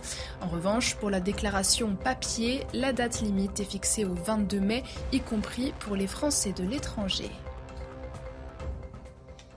Tout autre sujet, euh, souhaiter joyeuse Pâques, de joyeuses fêtes de Pâques, est-il devenu euh, tabou en France En tout cas, c'est un responsable politique qui le dit et le souhaite. Euh, regardez, on va faire la chronologie. C'était donc il y a quelques jours, Eric Ciotti, qui donc député LR, qui souhaite aux Français avec cette cette image de joyeuse Pâques que cette fête soit synonyme de paix et de joie pour vous, votre famille et vos proches. La réaction n'a pas tardé, venu euh, d'Antoine Léaumont, le député La France Insoumise, et qui euh, retweet donc la fameuse euh, le message d'Éric Ciotti et qui inscrit étrange rapport à la laïcité. Ce que Antoine Léaumont ne sait pas, c'est que désormais tout reste sur les réseaux sociaux. Et euh, c'est le sénateur LR, le Rudulier, qui a exhumé ce tweet d'Antoine euh, Léaumont en rappelant qu'il est un tartuffe insoumis. Bon courage, disait-il en 2013, donc à tous les musulmans qui commencent le ramadan aujourd'hui. Bon courage aussi à ceux qui l'ont commencé hier. Ça vous fait sourire, Alexandre Devecchio. La laïcité, c'est, c'est pas la négation des religions, c'est le respect des, des religions. Qui a tort, qui a raison? Bah, enfin, je vous pose cette question, mais qui, attend. Euh, mais je pense que ça va plus loin que la laïcité. En fait, on voit bien qu'ils instrumentalisent la laïcité pour nier la France. Ça, ça révèle l'idéologie profonde euh, des insoumis, c'est qu'ils détestent ce qui fait notre histoire, nos traditions, euh, et ils voudraient euh, finalement euh, un pays où chacun pourrait venir comme il est, comme chez McDonald's en quelque sorte. Je crois que c'est ça, c'est une volonté euh, d'effacement. Euh, d'effacement de, la culture française, parce que la, la, fête de Pâques, malgré tout, est une fête religieuse, mais fait partie de notre culture commune. Et Eric Ciotti était, était dans son rôle de, souhaiter une joyeuse Pâques euh, aux, Français, mais je pense que ça, ça participe de la, de la haine de soi d'une partie des insoumis, d'une partie de la classe politique qui, voilà, qui pense que le notre pays, ses racines sont mauvaises parce que je sais pas, parce que c'est la colonisation, parce que l'Église catholique c'est l'Inquisition, etc., etc. Ils vivent dans un. Voilà, vous leur apportez des arguments. Non, mais c'est. C'est vrai que ça a été aussi dans, dans, un passé fantasmé euh, et, et, diabolique, et il voudrait faire table rase de ce qui pourrait rapprocher les gens en plus, parce que d'où qu'on vienne, euh, je pense qu'on on, s'intègre d'autant mieux si on a un pays fier qui, euh, voilà, qui, qui paisiblement célèbre sa propre culture. Qu'est-ce qui le dérange concrètement selon vous, Antoine Léaumont, de, de, voir ce, ce message d'Éric Ciotti, alors que lui-même, euh, quelques années auparavant, a souhaité, et c'est très bien, c'est tout à son honneur, et, il, il, faut, euh, on encourage tout le monde à, à souhaiter la, la, fête aux uns et aux autres, parce que c'est bienveillant, et que nous vivons dans un pays où, où chacun peut vivre son culte à, sa façon. Qu'est-ce qui le dérange? C'est quoi son problème en fait? J'imagine, j'en sais rien, je suis pas dans sa tête, que ce qui l'a dérangé, c'est cette grande croix qu'Eric Ciotti euh, a sortie à cette occasion. Ah, bah, sur la un certain nombre. C'est plus la croix que le joyeux Pâques, vous croyez Je trouve ce sujet extrêmement important parce que c'est l'occasion quand même de dire et de redire que la laïcité, ce n'est pas l'interdiction des religions. La laïcité, c'est la liberté pour chaque personne de vivre sa religion et d'assumer sa propre religion. Donc c'est important que les gens comprennent parce que je trouve qu'on mélange et on dit souvent tout et n'importe quoi. On n'est pas interdit de religion dans ce pays. On, est, on a la liberté de vivre sa religion. Donc Éric Ciotti, en tant que LR, il y a en France, les chiffres sont ressortis ce week-end, donc on les a vus, il y a à peu près 30% des Français qui se disent catholiques. Voilà. Mhm. Et le critère, c'est d'aller une fois par mois au moins à la messe. Euh, et il faut savoir que dans la religion catholique, la fête de Pâques est la plus importante de l'année. Si vous allez qu'une fois euh, célébrer quelque chose de chrétien, c'est la fête de Pâques, puisque c'est la résurrection du Christ et que c'est ce qu'il y a donc de plus important. Donc Éric Ciotti, il est 100% dans son rôle, parce que de toutes les façons, dans son électorat, son électorat vient effectivement de cette France euh, dont, dont parle Alexandre, euh, qui a des traditions, qui est ancré dans, dans une histoire, qui machin. Oui, ça va au-delà. Mais c'est vrai, elle a raison. Je pense que c'est plus la croix qui le fait réagir Moi, je que, pense le, que c'est la le joyeux Pâques. Mais quand bien même, euh, c'est pas, je le valide pas. Hein, mais... Après, le deuxième sujet est tout aussi intéressant. Je vais essayer d'aller vite. Ouais, Antoine Léaumont c'est que lui, il fait partie des gens qui euh, se reconnaissent dans les 10% de musulmans que compte notre pays. Il y a 10% de gens en France qui, Antoine Léaumont se, se, bah, compte dans les 10% de musulmans En fait, euh, le ramadan, le ramadan est, suivi par les musulmans. mais c'est pas parce qu'il souhaite un bon ramadan qu'il se considère lui-même musulman. Non, il se, non, mais il se reconnaît dans cette communauté-là d'une façon ou d'une autre, puisqu'il pense qu'il faut souhaiter euh, un bon ramadan. Je suis pas certain, non. Non, je, bah, du clientélisme. Je pense qu'il, oui, voilà. Enfin, oui, mais en gros, en gros, vous avez. Alors, je voudrais faire tourner la parole parce qu'il nous reste 10 minutes et il y a encore un sujet derrière. Enfin bon, chacun. Enfin, on peut, on peut fêter le Ramadan, on peut fêter Pâques, on a le droit de tout respecter. Oui, moi, ce qui me dérange, c'est ce qui me questionne, c'est pourquoi, euh, pourquoi on peut, pourquoi est-ce qu'il y a, la... en fait, il y a la bonne et il y a la mauvaise laïcité. Euh, Franck Alizio. Évidemment que Pâques est autant culturel que culturel en France, voilà, et que ça dépasse évidemment euh, les, catholiques. Euh, mais la question n'est pas là, et la question elle n'est même pas sur les Léomans, parce que les vous avez même des musulmans qui. C'est quand même le député. Qui ont chassé les œufs, qui ont quand même le député qui, qui se décrit sur, sur, Twitter, euh, député youtubeur. Bon. Oui vous avez compris que ce qu'il cherche, c'est le buzz pour le buzz, voilà. Mm. Et là, il a, et là, et là, il a cherché à clasher, c'est un clasheur. Il a cherché à, clasher sur. J'aimerais bien savoir ce qu'il répond. on parle Moi, j'ai pas vu sa réponse sur euh, le fait qu'il ait souhaité un joyeux Ramadan il y a, il y a une dizaine d'années. Ah, moi, ben, j'aimerais bien savoir ce qu'il moi, qu répond. moi, je l'ai, moi, je l'ai dénoncé sur Twitter et en gros, c'est, c'est, c'est, soutien. Ils disent oui, mais il n'était pas député, c'était en 2013, ça compte ah, d'accord. Ah, donc c'est le fait d'être député oui, qui. Euh, voilà, ça change rien. Donc, non. Léo Mans, il est sur du clash, il est voilà, de même le fan de Robespierre, etc. bref, c'est voilà. Moi, ce qui me choque beaucoup plus aujourd'hui, c'est qu'on on a, on a à la fin du week-end pascal, et il y a quelqu'un qui n'a pas souhaité euh, bonne fête de Pâques, c'est le président public. C'est le président public. Alors que le président public a souhaité plusieurs fois bon Ramadan. Il a souhaité à peu près toutes les fêtes à toutes les religions, sauf euh, Pâques qui est à la fois culturel et, et, C'est facile à vérifier puisque le ramadan a commencé il y a 15 jours. Hein. Je ne crois pas qu'il ait cité. Je crois qu'il a déjà fêté bonne fête de l'Aïd. Il a fêté, c'est sûr. J'ai vérifié. C'était en, en, juin 2017. Il a souhaité un bon ramadan. Il était déjà C'est passé totalement inaperçu. Il était déjà président de la République. Que ce soit inaperçu, c'est quelque chose, mais qu'il l'ait fait, c'en est sûr. Si c'est le cas. Euh, tout le monde s'estime blessé, offensé pour tout, n'importe quoi. Ça va nous amener d'ailleurs à notre dernier sujet. Ce que j'aime pas du tout dans cette affaire, c'est, je voudrais surtout pas d'une vie politique où les gens de droite, je vais caricaturer, hein, souhaitent joyeuse Pâques et où les gens de gauche souhaitent joyeux Ramadan. Mais on est là, on y est. Hein. Oui, mais c'est là où il y a ah, une rupture, non pas avec la lettre ou la loi de la laïcité, celle de, de, de, de 1905, mais un peu avec l'esprit laïque, parce que de deux choses. La laïcité, c'est pas simplement la liberté de culte. Hein, on m'informe juste une chose. Euh, Antoine Léaumont, il y a environ deux heures, a fait un communiqué où il explique que ce tweet de Ramadan a été fait il y a dix ans et qu'il ne le referait pas aujourd'hui. Voilà, je, ah je referme la parenthèse. Il vient de communiquer ça il y a deux heures. Du point de vue de l'esprit laïque, il y a deux positions possibles. Hein. Pas, là, je parle pas de la loi, de l'esprit. Soit on est œcuménique, c'est-à-dire qu'on souhaite euh, joyeuse Pâques aux catholiques, aux chrétiens, euh, et puis on souhaite joyeux Ramadan, et puis on en profite pour souhaiter aussi joyeux Pessah euh, aux Juifs. C'est une position que moi, je, si j'étais responsable politique, que j'emploierais parce que je trouve qu'il faut acter qu'on est dans un pays où le, le, catholicisme est évidemment une culture très profonde, mais où il y a 30% de catholiques, il y a 10% de musulmans, et puis il y a 50% de gens qui sont non-croyants. Donc, le, pays a évolué. Si je peux terminer, Alexandre. Pardon, euh, j'ai rien contre ceux qui. Est-ce que je peux terminer, Alexandre Oui, termine, mais... Soit il y a cette solution économique qui consiste à reconnaître euh, qu'il y a plusieurs religions en France, soit en strict esprit laïque, il faut le souhaiter à personne qui me paraît être une solution.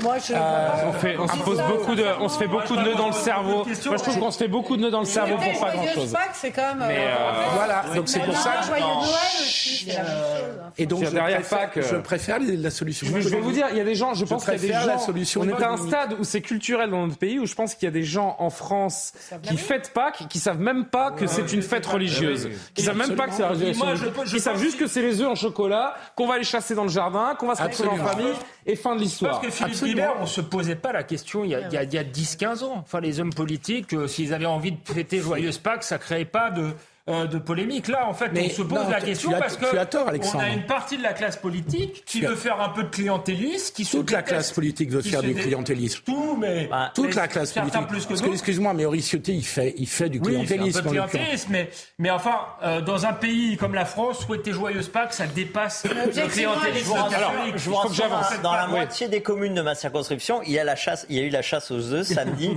dimanche et lundi, ça s'est très bien passé. Et j'imagine que vous avez des gamins et des familles de toutes origines.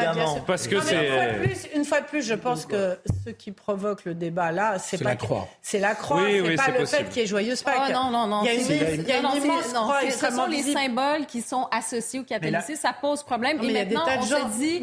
Laissez finir, Valérie, laissez finir. Une poule. Non, moi, je pense que c'est pas juste la croix, parce qu'en fait, on le voit avec beaucoup de symboles maintenant, donc des statues. Il y a comme une espèce de malaise. Et c'est comme si on, se dit... Non, non, mais c'est-à-dire ce sont des symboles qui appartiennent, en fait, des symboles qu'on pourrait dire culturels, historiques, patrimoniaux aussi. Et maintenant, il y a un certain malaise. Donc, certains politiques vont dire, non, non, il faut être maintenant neutre, euh, ne parler d'aucune religion ou saluer euh, toutes les religions. Bon, c'est un choix euh, ou quoi que ce soit. Mais je pense qu'il y a quand même une peur et une forme de parce qu'on veut paraître ouvert, euh, inclusif, ben on est prêt à consentir à finalement abandonner une partie des références historiques, patrimoniales pour ne pas faire ça devient irrespirable. ça ben, devient irrespirable alors qu'on devrait, partager une culture commune. Et enfin bon, euh, vous évoquiez cette statue. Et je voudrais qu'on en parle euh, les cinq minutes qu'il nous reste. C'est en Vendée, donc au Sable d'Olonne, le Conseil d'État qui a confirmé que les statues de Saint-Michel devaient être démontées. La haute juridiction a, a rejeté le pourvoi de la ville et lui ordonne de démonter définitivement cette statue de Saint-Michel au nom du principe de laïcité. Pourtant, en mars 2022, la ville avait organisé un référendum où 94% des votants étaient favorables à la conservation de la sculpture. Rapidement, on comprend ce qui se passe et on fait un tour de table. Le verdict est tombé. La statue de l'archange Saint-Michel sera démontée. Dans un communiqué, le maire des Sables d'Olonne assure qu'il ne s'opposera pas à la décision du Conseil d'État. En tant que maire, je ne contesterai pas la décision de justice. Notre statut est appelé à être déboulonné, mais la volonté et la votation des sablés seront respectées. Nous trouverons une solution pour qu'elle reste devant l'église Saint-Michel. Fin d'un long feuilleton judiciaire et politique dans la ville, la statue avait été installée en 2018 et avait été vite contestée par l'association Libre Pensée.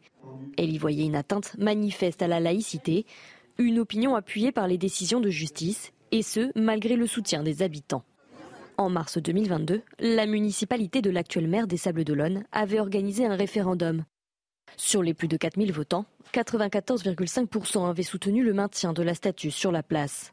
Malgré tout, la statue sera bientôt déboulonnée.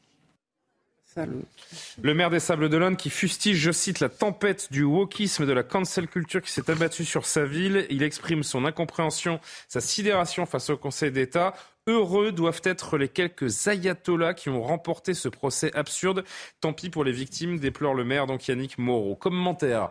Qui veut commencer? On a trois minutes. Je suis pas sûr que tout le monde C'est exactement le, même sujet. Il y a, ça ah oui, au-delà de, la laïcité. C'est pour ça que je les ai. en fait, on instrumentalise la laïcité pour vouloir. Ah, effacer la France, déboulonner la France, déboulonner ses symboles, sa culture, sa beauté. Euh, et, et, encore une fois, on le fait euh, justement parce qu'on est gêné, parce qu'on se dit que euh, comme on accueille aujourd'hui d'autres cultures, ah, elles se sentiront mieux dans un pays euh, totalement neutre. Je pense que c'est fou. Au contraire, il faut mettre la beauté française, notre patrimoine, au service de tous. Donc pardon Philippe, mais ils nous emmerdent. elle n'a pas 200 ans la statue. Hein. Elle n'a pas 200 ans la statue. Hein. Elle est faite, elle a été installée récemment. Ça hein. participe de la, de la beauté du lieu, c'est inoffensif. Et, en plus de ces mêmes personnes, pardon Philippe ces mêmes personnes. J'ai pas commencé à parler. oui, mais je te vois. Ces mêmes personnes, tu les as vues.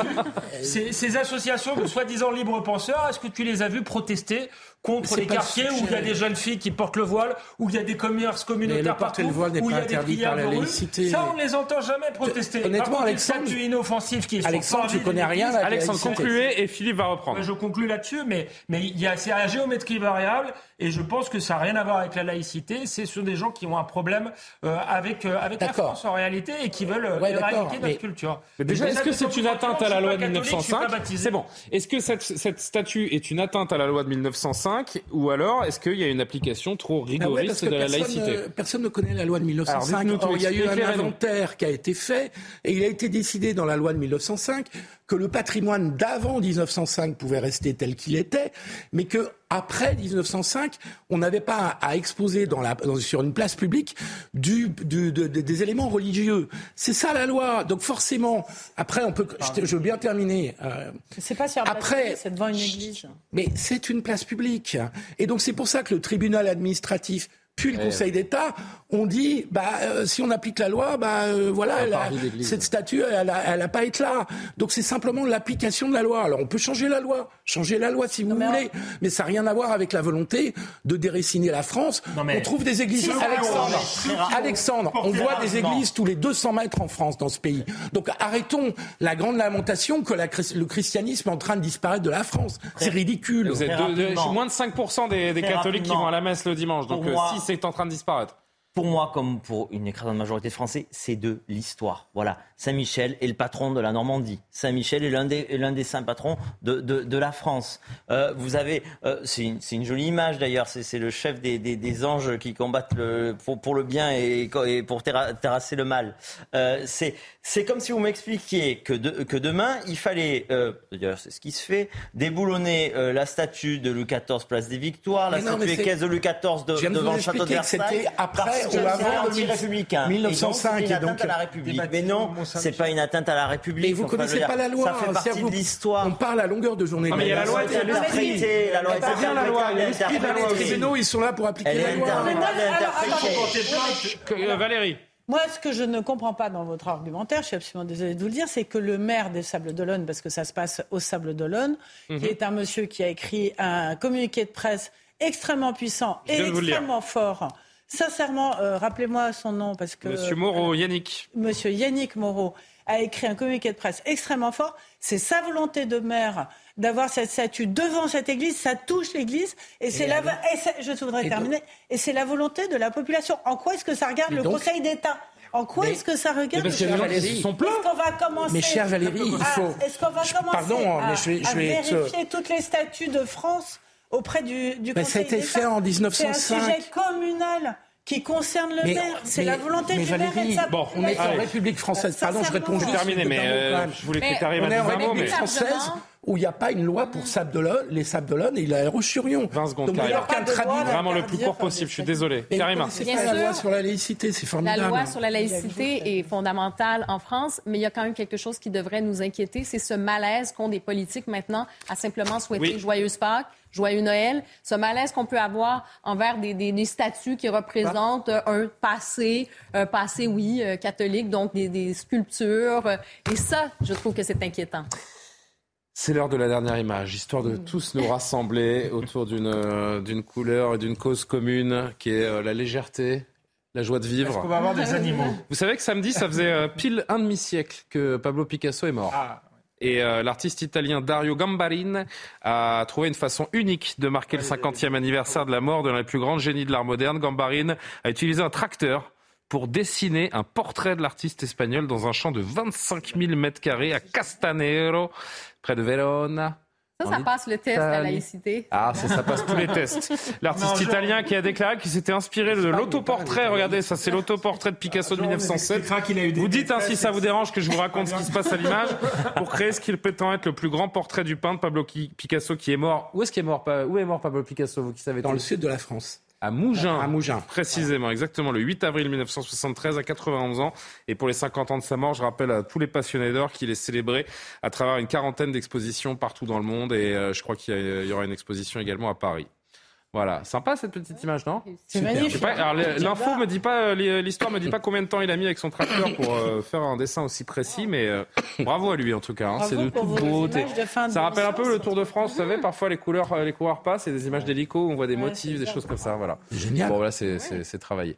Voilà, c'est tout ce que j'avais à dire à ce sujet. Comme disait. C'est Forrest Gump qui dit ça dans son, à chaque fois. C'est tout ce que j'avais à dire à ce sujet. Voilà. Merci beaucoup. Euh, la vie, c'est comme une boîte de chocolat. La vie, eh, c'est vrai ça. La vie, c'est comme une boîte de chocolat. On sait jamais sur quoi on va tomber. Voilà. On a, on a fait la rétro euh, Forrest Gump. Merci les amis. Merci à Lumna. Je le disais, Lumna Daoudi en régie, toutes les équipes techniques. L'édition de la nuit avec Augustin Donadieu dans quelques secondes. Je vous dis à demain. Bonne nuit.